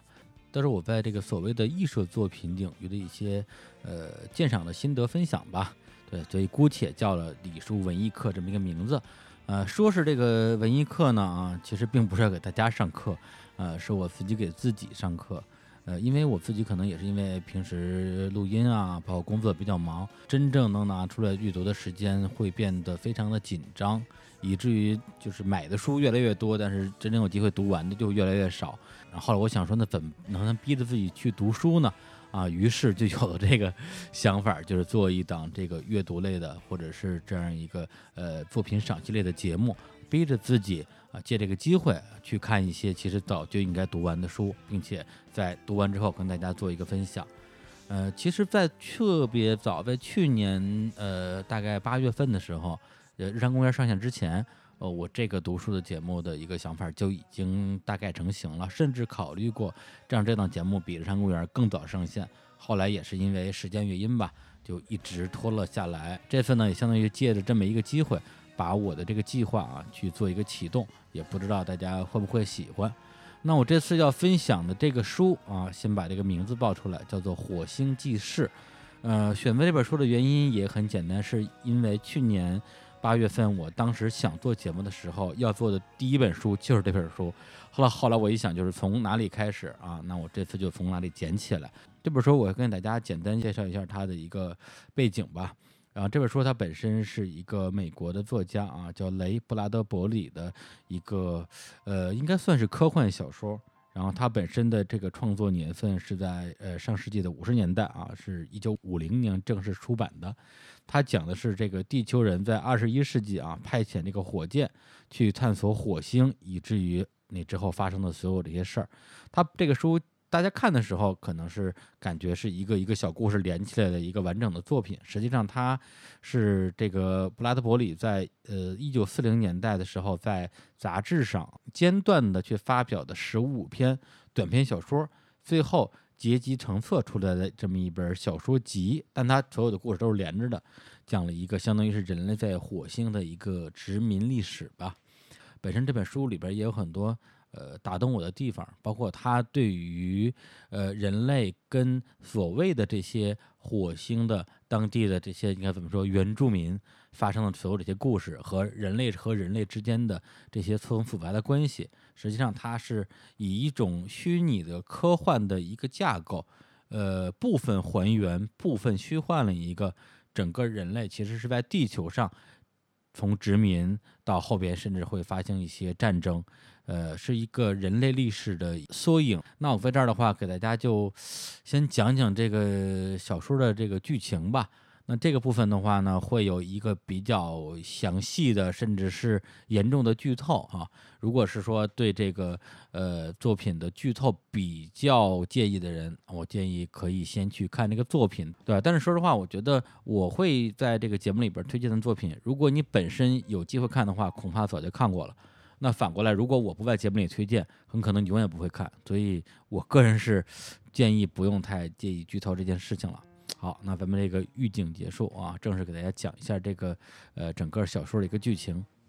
它整个的故事的一个设定是从一九九九年开始啊，相当于是在一九九九年，人类的第一艘这个探索飞船到了火星。呃，那个飞船上呢只有两个人啊，就是一个船长，一个副船长。呃，到了火星之后去进行一些探测，但它整个的一个小说的叙述的视角呢，是从呃一对火星的夫妇的角度开始的啊，就是这个妻子会在连续几个晚上做一个梦啊，梦见有一个呃就长得像地球人一样的人，然后去跟他做一些交流，甚至会教他唱歌，甚至会跟他会有一些亲密的举动，而这个妻子呢。就会把这个当成一个谈资啊，讲给自己非常善于嫉妒的丈夫。那她丈夫从里边就觉察到了一些端倪啊，他没有把这个事情当成一个简单的一个春梦来看待，而是呃料想到这个梦跟即将发生的事情中间有一些这种无形的连接。于是呢，他就跟自己的妻子非常详细的问出了，就是地球人的飞船降落到火星的时间和地点。那最后的结果呢，就是，呃，这个丈夫编了一个谎话啊，把自己的妻子留在家里，然后一个人拿着武器啊去迎接这个地球的这个宇宙飞船，然后他的妻子在家里边听到两声枪响，呃，发生什么大家都知道了。那他妻子怀着对一个未知的世界的这种非常美好的期待啊，流下了伤心的泪水。然后她丈夫若无其事的说，呃，什么也没有发生过。啊，那么人类第一次关于火星的探索就这么结束了。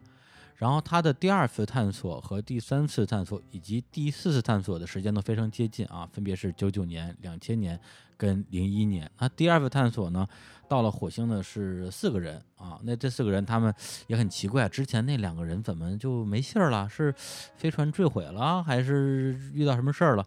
不知道啊，反正这四个人呢，这个有点神经大条。到了火星之后，呃，反正就是东张西望啊，去敲人家的家门儿。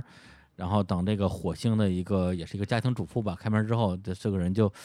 非常中二的表示说：“我们是地球人啊，你为什么不表现的欢欣鼓舞？为什么不表示惊奇？为什么不问我们问题？”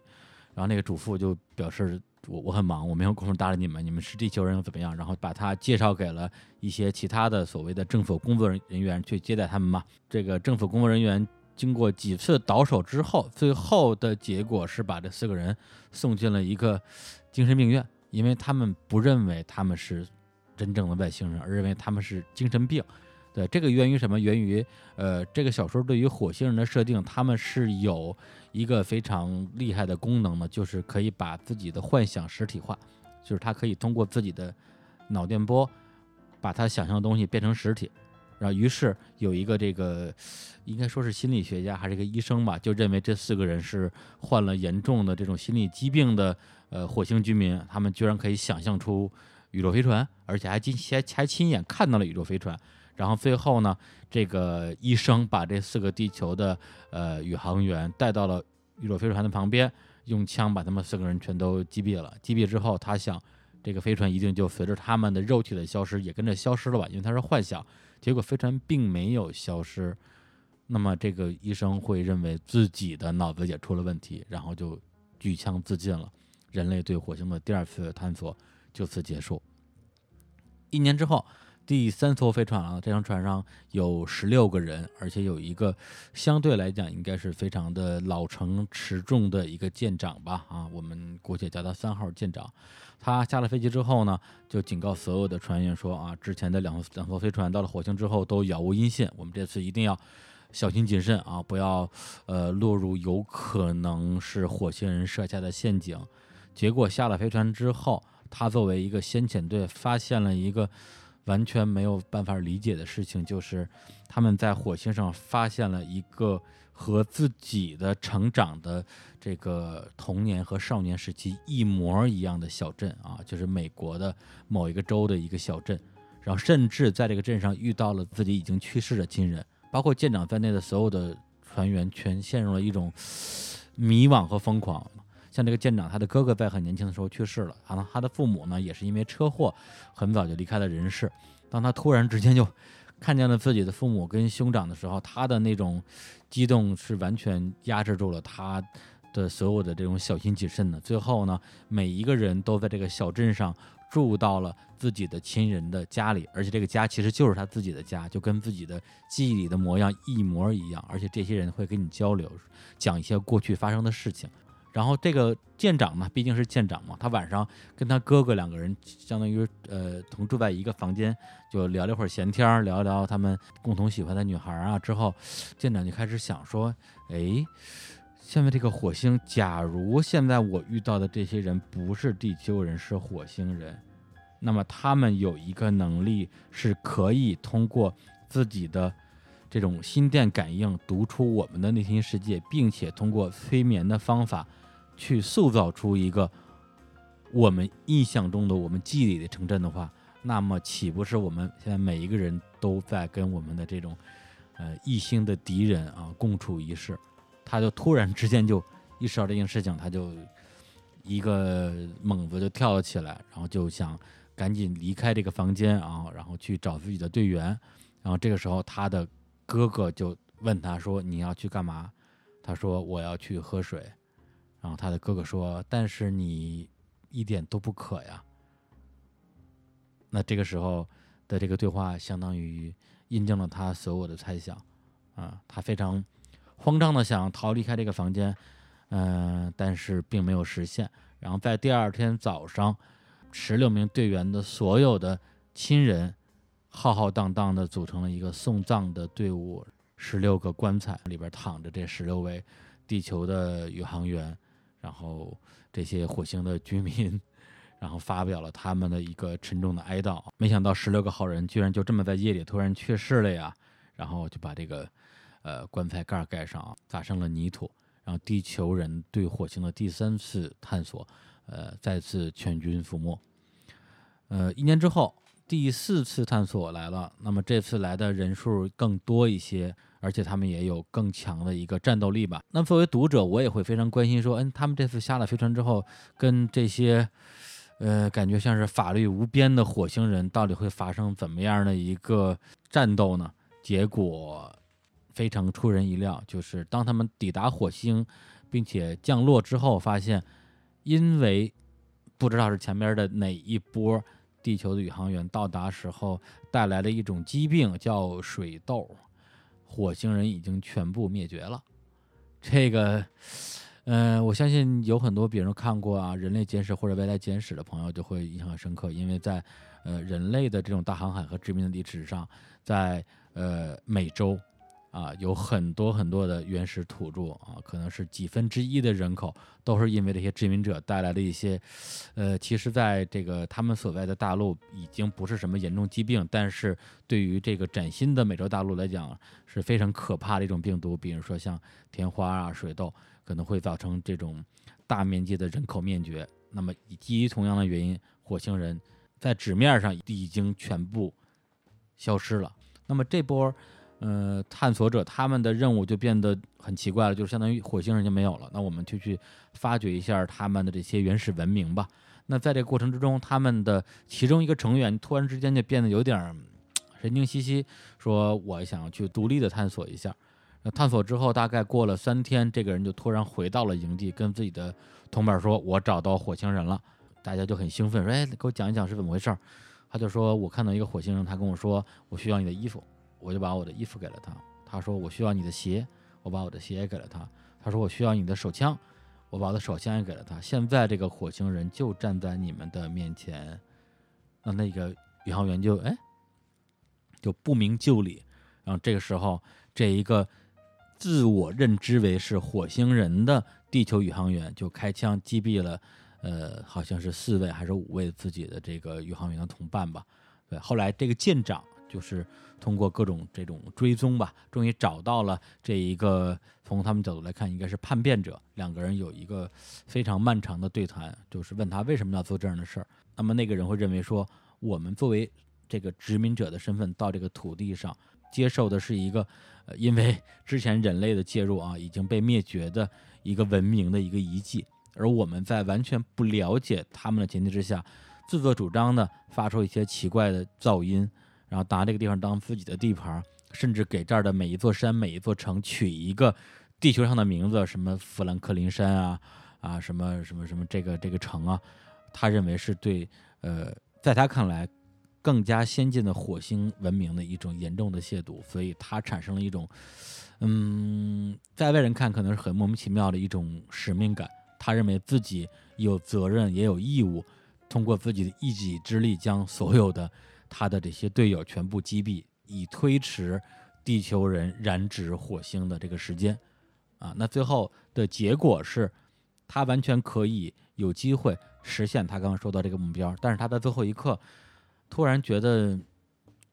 有点无聊，于是他选择了被他的这些队友追踪，并且击毙，并且把自己的这个遗志交给了一个舰长啊。那个舰长也是怀着非常复杂的心情，带领这些队员离开了火星。这就是人类跟火星的第四次接触。那么前四个故事我之所以会呃全都讲出来，也是因为这些故事本身有很强的一个连贯性。那么在第四次探索结束之后，其实大家可以想象。会发生什么？就是人类大批量的移民到火星啊，在短短的三五年之内，火星变成了一个几乎跟地球别无二致的一个星球啊，上面有各种各样的人类的建筑，甚至地球上呢，从老人、小孩、年轻人，甚至是黑奴，都已经到了这个呃火星，而且获得了自由的身份。它里边会有很多关于呃美国政治一些讨论。对，包括里边有一些很有意思的小故事，就是呃，当大家都以为所有的火星人已经死绝的时候，有一个火星的呃，也不知道是男孩还是女孩，因为刚才也提到火星人本身有这种变身的能力吧，所以呢，呃，有一对儿就是呃很早就失去了自己的孩子的地球的夫妇啊，也移民到了火星，结果发现自己的儿子突然跑到了家里，然后这对夫妇当然就欣喜若狂，就是拿他真的是当儿子一样去对待。结果他们，呃，在这个小孩的一个非常呃坚定的一个抵抗之下，把他带到了城里啊。那小孩儿非常不想进城的，结果进进了城之后，这个会幻化自己的身份的这个火星的呃小男孩，因为呃其他的也失去自己的子女的地球人的思念实在太过于强烈，又变成了别人家的女儿。然后这对夫妇就失去了自己的这个儿子，于是这种相当于大家用这种脑电波去争夺自己已经去世的亲人的这个战争就开始了。那最后的结果是，呃，这个男孩因为承受不了这么大的一个脑压吧，然后就去世掉了。那他也成为了呃在跟地球人亲密接触的可能是唯一一个火星人。然后时间一晃呢，就到了二零零五年啊，这个时候，呃，地球人已经大批量的这个移民到了火星，那么也有很多人打起了这个在火星上啊做生意的主意，其中也包括啊，就是第四艘这个宇宙飞船上的一些这个船员啊，他开了一个什么摊儿啊，一个烧烤摊儿还是煎饼摊儿啊，反正觉得能大赚一笔啊。那这个时候呢，他抬头仰望着星空啊，看到了呃蔚蓝色的地球啊，还说了一句，呃，这个翻译其实还蛮有趣的，还说的是好一个老地球啊。然后说完之后，地球爆炸了，对，但并不是完全爆炸，而是在火星上可以看到地球上爆发了核战，相当于是第三次世界大战。这个时候，这个这个船员的妻子就悠悠地说了一句：“说，哎呀，看来我们也要迎来一个淡季了，因为他们本来以为会有更多的地球人到火星来，那实际上因为这个战争，所有的在火星上的地球人全都返回了自己的家乡，因为他们还都还有亲人在地球上，或者说他们希望通过自己的力量为这个已经陷入战火的地球做点什么吧。这个时候，整个火星剩下的地球人可能也只有几个人，然后时间一晃就是二十多年。那么在这个小说的设定是二零二六年的时候，就是这个第四艘这个船的这个舰长啊，又经过了一圈的这个宇宙探索，又从木星回到了火星。然后遇到了船上的另外一位船员，那个这个船员呢，跟自己的妻子还有两个女儿生活在一起，在火星上相当于是孤零零的过了二十年。大家一见面之后就很开心啊，就一起热热闹闹的一起吃饭啊，聊聊这二十年就是一家人是怎么过的。呃，但这时候这个舰长突然觉得有什么地方不对劲，因为他那个伙伴的妻子跟孩子的年龄好像跟他记忆中的年龄对不上。他就派自己的队员去勘测，然后就在附近的位置找到了三座坟墓，呃，相当于是他的那个船员用自己的科学技术啊，造了三个机器人出来啊，陪伴自己度过了二十年的岁月。同时，他也因为等了二十年，终于等到了自己的船长，太过激动就去世了。那最后，船长带着他所有这个新的飞船上的船员离开了火星，而留下了那三个陪伴了这个地球人二十年的那三个机器人。那他会认为这个是对他们最好的一个归宿。那么同时，也就是在同一年的时候，呃，镜头一晃就晃到了地球上，在地球上，可以认为人类因为战争已经几乎全体灭绝了。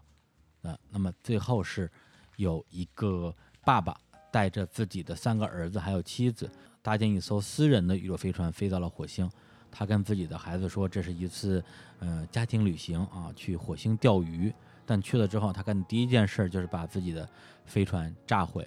然后他那三个儿子就很吃惊，说：“哎，这个是怎么回事？”他的父亲说：“那到这个地方，我也应该告诉你们真相，就是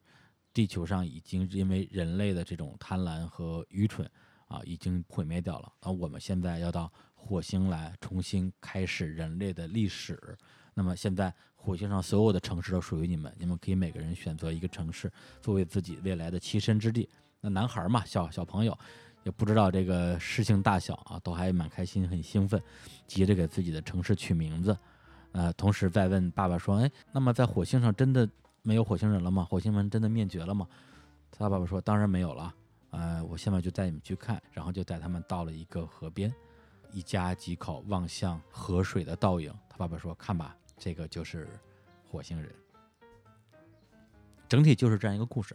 啊，这边剧透的肯定是呃比较严重，但是我相信会有一部分听众听完我的叙述之后，会对这个小说产生更浓厚的兴趣。对我自己是在去年的时候，呃，看了大概两遍吧这个故事，然后今年在做节目之前又把这个呃故事就是细读了几遍，去把玩里边的很多的细节吧。嗯，现在看来，我之所以会，呃，这么喜欢这个作品，它其实代表了在那个年代的，呃，美国的很多的文人啊，对于未来的一种思考和忧虑。对，因为那时候相当于这个事件刚进入这个冷战时期啊，二战刚刚结束，呃，其实全世界都活在一个巨大的核威胁当中，因为那个时候现在是美苏对抗，对，那这个方面的思考就造就了这个作者对于地球爆发战争、人类灭绝的这样一个想象。那同时呢，他又用呃火星殖民这样的一个大背景，来浓缩和映射了就整个地球的呃这种呃人类的文明的进化史。大家从原来生活的这些地方，通过这种大航海到了其他的地区，传播疾病、占领城镇，然后最后由于各种各样的原因留下来或者返回自己的故乡。对，甚至某种意义来讲的话，你把这个故事的呃发生地火星啊换成地球上的某一个呃，比如说像美洲啊，其实也没有任何违和感。这也是雷布拉德伯里被成为一个软科幻作家的一个很重要的原因。他甚至自己都不太愿意说《火星记事》是一个科幻作品，他宁可称之为一个幻想作品。我觉得其实也是很贴切的，因为他把整个故事放在了那么大的一个时代背景之下，其实不外乎讲的还是人类与人类之间的这种掠夺和征服、压迫和自由，以及他对于文明的发展的可能性的思索。对，包括他之前有一个就是想要通过一己之力抵抗地球人移民或者是殖民火星的那个队员的想法，就是他认为火星人在几百万年之前做到了人类没能做到的事情，就是让这个星球的文明以一个更原始的方式保留下来，而不是像地球人一样，呃，非常擅长于把一些又大又美好的东西搞得一团糟。呃，而且这个组织本身它的文笔是非常好的。就以至于说，它在整个叙事过程中是一种又很冷静，甚至是有一点幽默的方式来讲每一个故事。它整个的情感的表达是非常的克制的。那么这种克制的形式也会让我作为读者在这个阅读的过程之中产生很多的思考的空间。那本身这部作品也为这个小说的作者雷布拉德伯里啊赢得了在美国乃至全世界范围内非常大的一个声誉啊。这个作品本身的呃发表时间是一九五零年，因为那个布拉德伯里是二零年生人，是他三十岁的时候。在那之后呢，他又出版了自己应该是最著名的作品《华氏四五幺》啊，大家听到这个名字可能会的觉得有一点熟悉，并且在一九七七年的时候获得了世界奇幻协会的终身成就奖。然后在二零一二年，其实也只是在五年前而已啊，他在洛杉矶逝世。嗯，他去世之后，美国总统奥巴马啊，用这样一句话来总结他的一生，说他重塑了我们的文化，拓宽了我们的世界。而大家都很熟悉的这个导演史蒂文斯皮尔伯格说，雷布拉德伯里是我科幻电影世界里边的缪斯女神，她通过她的科幻作品构筑了一个属于她的科幻世界，她将永垂不朽，甚至在这个。呃，太空里面有以他的名字命名的小行星。在这个小说接近结尾的时候啊，有一个非常短篇的小故事，叫《细雨将至》。呃，这个故事里边没有任何的人物出现啊，因为它的故事发生背景在地球，在这个地球上，所有的人类都被灭绝了啊，因为核战的原因，变成了印在墙壁上的稀薄的影子。但是因为那时候的地球已经非常高度的科技化。呃，房间里有有各种各样的自动化的设施啊，比如说这个厨房会自动做饭，呃，婴儿床会自动播放音乐，然后电视会自动播放节目，呃，甚至在他们的书房里边会有一个自动为家里的主人读书的这样一个装置。而所有的这一切最后都毁于一场大火，所有的机器在大火中崩溃，归于尘土当中。在最后的时刻，书房里这个。读书的这样一个电子的设备啊，选择了一首啊美国诗人莎拉特拉达尔的一首诗啊，念给了已经不存在的他的主人和所有的地球人。这首诗是这样的：细雨即将来临，大地的气息闪烁出声响，伴着雨燕翱翔。池中的青蛙将在夜晚鸣唱，野柏树瑟缩在白光中，知更鸟披着轻盈的火，在低篱上倾诉他的愿望。当战争成为现实，没有人知道，没有人忧伤。如果人类悲哀的死去，没有人在意，甚至鸟和树也是这样。春天它自己却在黎明苏醒，它并不知道我们已经灭亡。好，那给大家最后带来一首歌啊，来自于 David Bowie 的一首歌，叫《Starman》，来结束这一期的读书节目。这一期分享的书是来自于雷布拉德伯里的《火星记事》。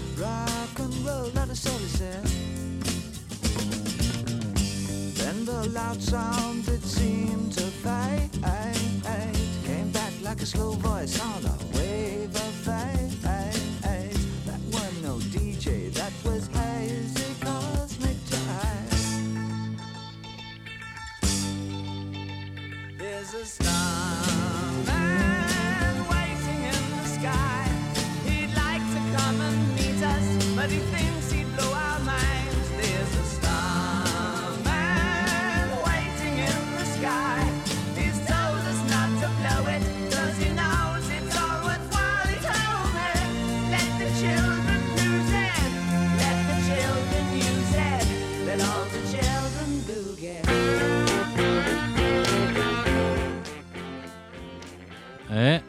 嗯，小伙总，嗯，怎么样？睡醒了这个哎呀，睡了一觉啊，啊睡了一觉。啊？就睡醒了啊当我在这个睡梦中啊，啊隐约觉得李珠跟我说了一句话，啊！我有点紧张。哎，我真的，哎我我又再说一句啊，嗯我我要向高晓松致敬，我要向梁文道致敬，嗯我要向罗振宇致敬，嗯，我要向小伙子老师致敬。哎，这个我终于等到这一句了，呃，这哎一个人录节目还真是不太一样啊，不容易啊完全不一样。啊，感觉特别的。呃，我就觉得就因为啊两个人吧，有啊一一来一回，哎像一个球，它有传递，哎，然后呢但是踢波有给波嘛？对有但波，对，但 但是一个人录吧，你就好像站在一条嗯，一个笔直的一个哎沙漠公路上，对对，你的前方一望无际，对。然后周边一个人都没有，只有这火星啊，这个，就。什么也没有，你就往前走吧，你也不知道能走到什么地方去，是是是那种感觉真的是，哎呀，有点荒凉，你知不知道一种感觉叫做荒凉？呃 齐秦老师来自齐秦老师啊，哎哎。呀。所以刚才其实我自己呃对这个整个的节目的一个设计啊，就是先讲讲这个剧情，嗯然后讲一讲我对这个作品的自己的一些想法吧。嗯，对，但在这里边的确会出现一些想法上不连贯的地方，我觉得嗯这还是呃怎么说呢？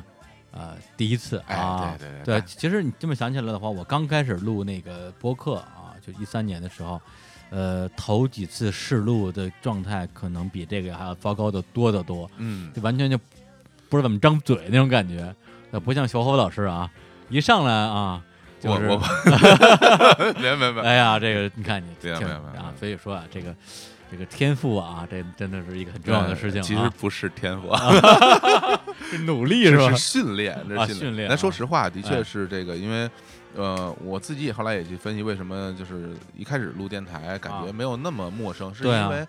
我以前经常演出吧。啊，老在舞台上啊之前啊也说嘛，我然后我也嗯经常去说话，跟别啊人交流互动什么的嗯，有这方面的可能一些帮助吧。然后这一个人聊啊，我就想起来去年有一件事儿对我来说啊帮助很大，啊就是音乐节。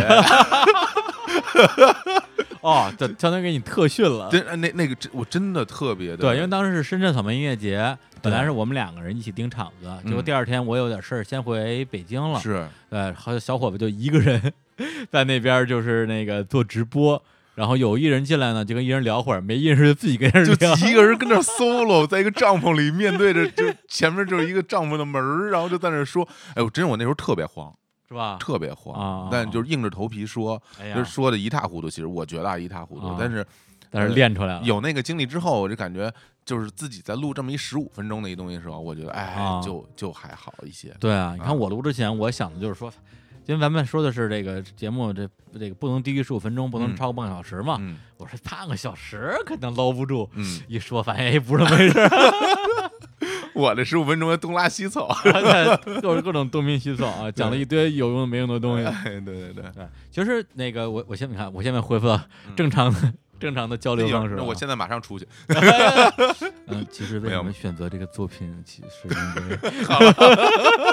好了好了，啊，正经说变变正经说，朴素了。嗯，我先说为什么选择这个作品吧。嗯，因为时间限制嘛，我没法刚才说的特别细。嗯对，在于我对于这个作者雷布拉德伯里本身的一个强烈的。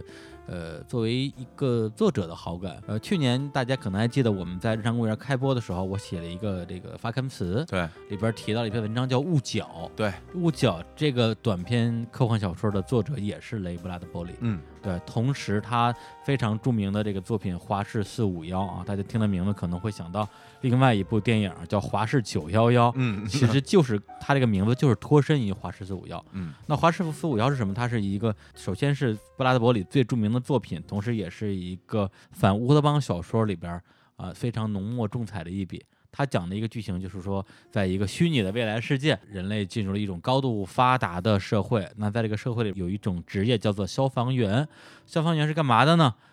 只干一件事情，就是烧书。嗯，就在那个年代，由于人类的建筑材料的改进，已经不会有任何的房子失火了。对，同时在那个环境之下，人们会认为书籍是无用的，甚至是有害的。所以消防员的作用就是随时接到各地的这个举报，然后马上带着这种燃烧的这个这个工具，然后去把这个书烧掉。哦，对，然后这个故事主角就是其中一个消防员，嗯对吧？他从一开始完全机械的，没有任何的想法的去执行上头给他的命令，去烧一本书又一本书，去烧一家人又一家人，甚至有人跟自己的书同归于尽。在这过程之中，他逐渐觉醒啊，而且他还碰到了一个邻居的非常漂亮的女孩儿，一个神经兮兮的女孩儿，嗯就让他突然意识到自己还活着，嗯甚至对他烧了那么多本儿都没有过任何好奇心的这个书籍产生了兴趣，就试着读了其中一本儿，嗯然后从而进入了另外一个世界。那这个时候，他的消防队的长官也跟他说：“说，哎呀，没关系啊，咱们做消防员的，谁都有这个阶段，会忍不住的想知道自己干的工作到底是什么工作，甚至会问出一个问题：听说以前消防员不是烧书，是灭火的。嗯当你问出这个问题的时候，就是咱俩需要聊一聊的时候了。嗯我来跟你讲啊，书这东西我也看过，就是一段非常深入的一个探讨，然后试图通过一种洗脑的方式告诉他，你的好奇心是合理的，但是过去吧，呃，继续回到我们这个队伍里面。但是这个消防员他在这个过程之中，他目睹了人的死亡，他目睹了自己的邂逅这个女孩的突然消失，嗯对对这个世界产生了深深的怀疑。最后，他离开了自己所在这个组织，然后找到了一个新的队伍，而这个队伍的每一个人脑子里边都装了一本书，所以这些人每个人都以这个书命名。你是谁谁谁，你是谁谁谁。整个讲的是这样一个故事，里边有一个非常印象深刻的环节，就是他的妻子啊，这个消防员是有妻子，他妻子可以认为是一个电视人。他们家呢就属于花了很多钱，把四面墙壁，其其中三面墙壁都装成了电视墙。嗯而且三面电视墙装的是不一样的东西。哎，就他妻子每天在家里边，就是只要一睁开眼睛看电视，其实很像那个《黑镜》里边，嗯，《黑镜》里边的第一季第三集吧，那个黑人跑步那个，很像那样一个世界。我相信《黑镜》是从这儿得到灵感，因为这个小说也是一九五几年的小说。嗯，对，然后就是他在跑步机上所有的对全是全是对对对屏幕，全是屏幕，想看什么就看什么，，对对啊，然后他妻子每天就面对这些东西，然后嗯他就问说，能不能把电视关上？他说不能关上，因为这是我的家人。嗯他已经活在一个虚幻的世界里边。嗯，然后这时候呢，有两个他妻子的闺蜜，然后跟他妻子一起来看这个电视墙。然后他这个时候就突然从自己家里边抽出了一本他在灭火过程中偷下来的诗集，嗯然后就高声朗读了一首诗。然后其中的一个他妻子的闺蜜当场就被这个文学的力量所触动，就失声痛哭，嗯完全精神崩溃。但是另外一个人就无动于衷，甚至觉得说，看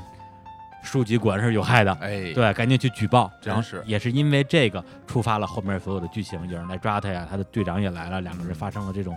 呃你死我活的战斗。对，他讲的是这样一个故事。然后在看这个故事过程中，我就会去想说，哎，为什么他会在那个年份写这样的一个作品啊？其实是因为那个时候的，刚才我也提到，他是在这个冷战时期，那个时候美国在一个麦卡锡时代，那他非常担心美国未来的审查制度会变成他描写这个样子，嗯于是就写了一个这种反乌托邦式的作品，哎，来给大家一个警示吧。对对，它就是这个作品诞生的一个背景。为什么这这个呃小说名字叫《华氏四五幺》呢？因为华氏四五幺就是摄氏二百三十三度二三三啊，嗯呃，是雷布达德伯里给出的纸张的燃点。对，就在这个温度下，书籍会燃烧起来。啊这就是这个这个书的名字的一个起因。对对，就是在嗯呃，从火星记事到华氏四五幺，包括刚刚提到的雾角这过程之中，我就会在想说，所谓的书籍或者是阅读对，不敢说人类吧，就对于我的重要性，嗯我觉得真的是非常非常的无可替代的，呃，因为呃，这什么读万卷书行万里路这个东西就就就是老生常谈了。但是，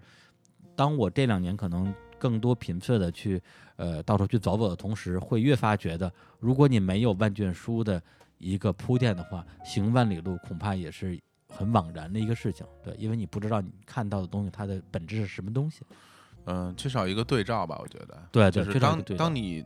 本着一个一个一个目的去走到一个地方的时候，你看见了这玩意儿，然后你跟自己心里边知道那个东西一对照，你会觉得啊，这个世界原来是这样的，或者是原来不是这样的，对，你都会有一个不同的感受。对对，而且像布拉德伯里他在这个作品担心的这些情况呢，虽然呃后来在美国并没有发生，嗯但其实也并不是完全不存在，因哎为即使是《华氏四五幺》这本书，以及我们刚刚提到的《雾角》这本书，在后来在美国出版的时候，也经历了一些大大小小的删改。哎，对，比如说他有一个出版社叫这个呃巴兰坦，他把这个《华氏四五幺》这本书里边所有的 hell、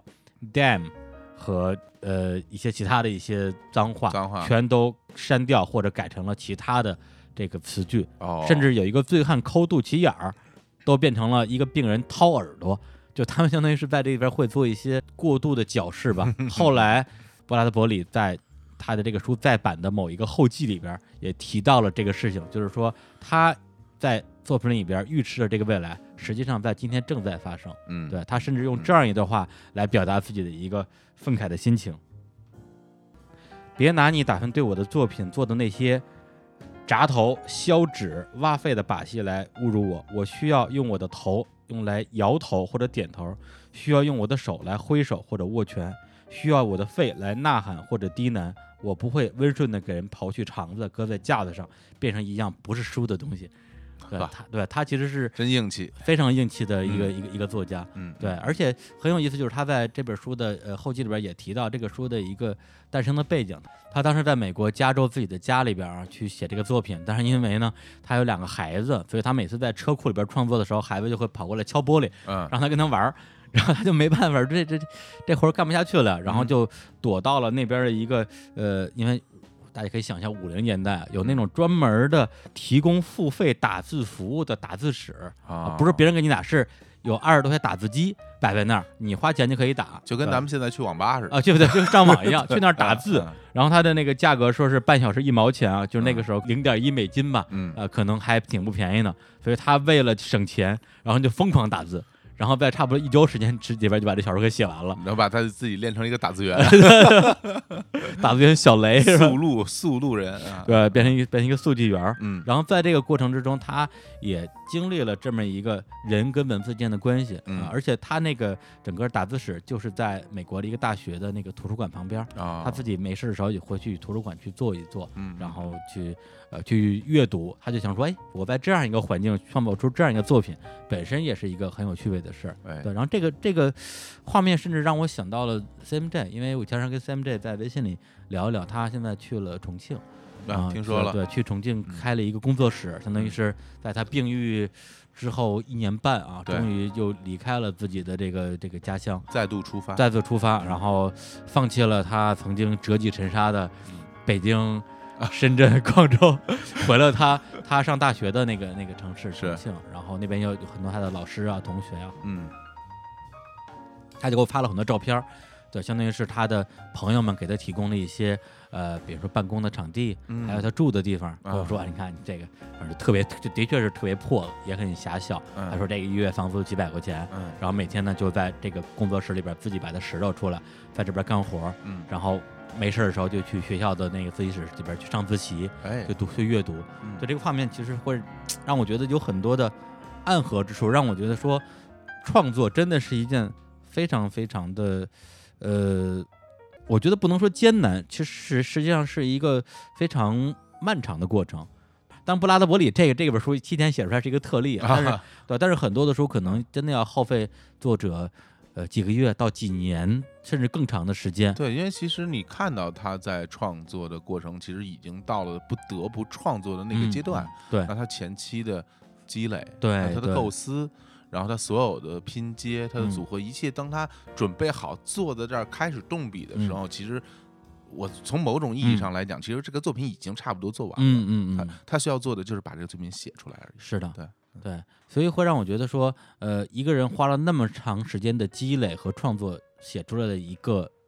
文字，它嗯可可以是一个文学作品，嗯。它也可以是一个科学类的作品。是，然后我们现在在中国，应该我我感觉是世界上可能买书价格最便宜的国家，至少之一吧。我嗯反正我嗯我去过的国家没有比中国的这个。据我所知，应该是对是，几本书二三十块钱、四五十块钱算是非常贵的了。而且现在 Kindle 上的书都是更便宜几块几块钱嗯也就是他们花那么长时间做出来的一本书，我们现在只需要这么低廉的成本就可以获取，嗯，而且在一个呃相对还是可以自由阅读的时代，而很多人自愿的放弃了这样一个权利。我不是说别人，我就说我自己，对，嗯包括我也提到家里买了很多的书，已我们家现在就是已经乱的就没地儿下脚了。哦最大的原因就是因为书买太多。对，而且我还有点儿就是迷恋纸质书的那种那种质感吧，就买了之后也不看，也没地儿搁，就是这书堆的越多，会给自自己越越来越大的一个压力，而且会把对对对对，这它会把你，而且他会把你的心堵住，对以至于你在想去买新书的时候，你不敢买了。一想到家里还有那么多书没读呢，我买什么新书啊？对，其实整个人是一个一个一个堵塞的状态，所以我也希望说，无论是通过做这个节目，还是说通过其他的方式，对，就是你说是逼自己也好，或者是劝自己也好，对，通过阅读啊，更多的去呃了解别的人用很长的时间啊去探索出来的一个世界。嗯，李叔用了这个比节目时间要长两倍的时间 来来解释了一下这个节目本身的，而且比啊节目里边说的好多了。对 对对，大家看出来我的作用，哎呀，小黄老师啊，啊，对，这你看，这这这这什么？这话叫什么呢？就是嗯就是平时不觉得你有用，没你的时候发现你真有用。就像中国的李铁一样，你知道吗？他在场上你觉得他踢的特丑啊，他不在场上你看，哎，还挺有用的。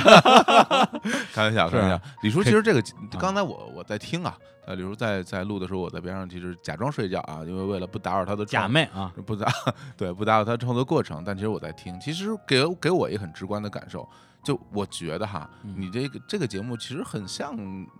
看理想的那个那个嗯。那个劲儿啊。啊，尤其是和这个呃陈丹青老师局部，啊，像局部嘛。哎，很我觉得像局很像局部，我我啊我我这向一千零一夜致敬，一千零一夜致敬没敬没致敬着是吧？哎呀，还是有差距。可能可能那个你的表情凝重的部分跟那局部跟陈丹青更像，哎呀，不，所以说你看，只要你在啊，嗯我就欢声笑语；哎。你一不在，我就开始各种苦逼啊。是啊，是怎么回事儿啊？赶紧给我打不行。钱啊！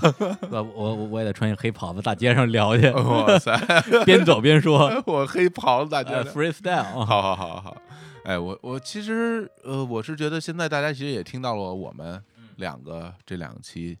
呃，算是是开玩笑跟大家说付费不付费，对，其实就是。没错儿其实现在我们就要告诉大家啊，本来我们想把节目播出来之后，嗯听一下大家这个反响，嗯是再再决定我们的节目到底是做还是不做，嗯付费还是不付费。嗯对，但是呢，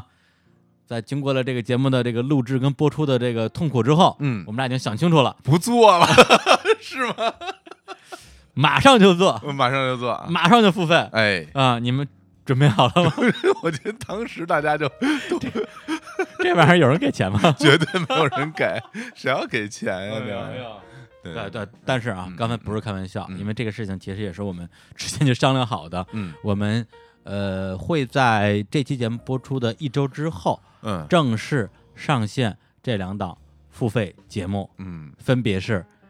请你入伙，哎和李叔文艺课。请您入伙，啊，您您您您您，哎呦，啊北京人真客气啊请请您入伙啊，请您入伙啊。哎然后我们的这个播出平台，是我们的微微信信公共账号账号里啊，对，我们会以两周呃为一个时间单位。对，啊，就其实对于单个节目来讲的话是一个月，哎。也就是说每过两周我们会更新一期节目，对。然后这个请您入伙跟你说文艺课会轮着来，对，那么这个付费方式，您就是随便来吧，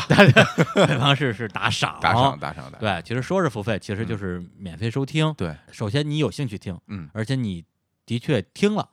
呃，而且听了而且你真觉得还行，听了之后你值我这个有收获，值我这五百块钱一期，哎呦我天你，就给是吧？真五百块钱，咱不是真说五块钱吗？开玩笑，也不知道微信能不能打五百块钱，能打能打能打是吧啊，？也能打。欢迎啊！啊，就是欢迎大家以嗯这个任何的方式啊，哎给我们打钱啊，打五块五百，您您看着办。对对对对，以这样的一个形式作为我们的一种互动吧。对对，因为呃，不开玩笑的说，我们之前也不是没有真的考虑过我们去做一个呃这种呃可能在某一个大的音频平台上更新，比如说蜻蜓 FM 是的，的这种呃付费节目啊，你说教教大家怎么面试啊，嗯，对，小胡总教教大家怎么怎么么怎么怎么说话让人高兴。哎呦，这这你这你可以啊，嗯嗯，对，但是呢，呃，反正我是觉得说很多很多事情还是要顺其自然吧。是对，就现在这个形式是，呃，我们讨论之后觉得最适合这个阶段的一个形式。嗯对，因为，呃，还是那句话，做节目首先是为自己做的，嗯就是自己做的开心啊，录的过程开心，然后甚至自己听的时候也开心。对对，如果这个事情本身已经自成逻辑，那么未来我们是不是要把这个东西真的变成一个商业化的形式？那么，呃，再说。但在这个阶段的话，我们真的是希望说，在我们已经呃压力很大的每周两期节目录制前提之下，呃，再给每一个人一个月啊一期节目，嗯对这样一个量啊。那这个呢，小侯老师那个美食节目，越听越觉得好像还挺好录的，我这有没有那么难啊？哎呀，呃，要不然哎要不然我也录美食节目，你也录美食节啊目，那我改读书节目 是吧？也行。那那就给咱俩都得死，哎呦，愁死了，愁死了。嗯对，然后这个形式就已经宣布了，所以呢，嗯，呃，这个时候我要说什么，大家就知道了啊。哎，赶紧关关注微信公众账号啊，这再不关注，那真是说不过去，那我们真是没没办法了。就。没脸了，我们已经，这已经说了多少次？当然，嗯。当然没关系啊，还再说一遍，我们微信公众账号啊，嗯。日坛公园 BB Park Park，大家其实来关注，然后来听我们不是但我觉得大家之前不关注啊有道理，因为它里边没有东西，没东西啊，就是每期节目的一个更新推送，是。然后弄一歌单儿，但嗯。歌单儿我们的平台里边也有，就对你关注不关注好像没有那么大区别，很多嗯。时候就是给给我们个面子啊，因为我们更新时间也很固定嘛，大家不看推送也知道是周一周四更新，是，对，但是现在不一样了啊，我们的这两档付费节目，嗯，你不关注微信就听不着，，对，只有这里有。就这里有啊啊，，同时也感谢微信和这个腾讯给我们的支持 啊，今天感谢了很多人嗯啊嗯嗯，啊。不过说到这个，我想起前段时间啊，有一个这个自媒体人吧，叫兰溪啊，他也在自己的微信里边写了一篇文章，是关于这个知识付费的啊。他有这样一句话，我印象比较深刻，就是说人类早已经度过了那个拼尽全力才能求得生存的时代，从浪费时间等于浪费生命的警言，到了就是要把生命浪费在美好的事物上的一个宣告。这就是经济自由带来的意志自由。好，那那个最后啊，咱们得广告一下啊，那个大家要关注我们的微信公共账号，然后呢，这期我们会有一个二维码的推送，扫描这个二维码就可以直接关注啊，并且呃订阅高晓松的《矮大紧之北》在蜻蜓 FM。好，那我们今天这这个啊结构非常复杂的一期节目啊，就就先录到这儿。好，然后最后呢，给大家带来一首歌。这首嗯歌呢，它的灵感啊，来自于一个我最近刚刚重新补完的漫画啊，嗯日本的一个漫画家浦泽之树的作品。哦，二十二十世纪少哎，年，啊二十世纪少啊年啊，因为最近啊也是赶巧吧，包括华氏四五幺，嗯，包括大护法，哎，包括二十世纪少年啊，它某种意义上来讲都是一个反乌托邦式的作品，而且里面描绘的画面都有相近之处。是，对，甚至我不得不认为，像《二十世纪少年》里边有很多画面，呃未来这种呃人类陷入了一种集体疯狂的一种状态，嗯。呃，包括它里边呃就是他们通过一种虚拟的机器吧，呃，就是成年后的主角回到了自己童年的那个城镇，嗯。跟他们发生很多的故事，这种情节的设定，我甚至认为有一定可能是受到了是雷布拉德伯利的影响，嗯对，因为从年份来讲的话是完全有可能的，嗯对，也让我对于这一类的创作有了更全面的一个了解，嗯，对，所以呢，最后就给大家带来一首这个原汁原味的原版的《二十世纪少年》来结束这一期的节目，好，跟大家说再见，拜拜。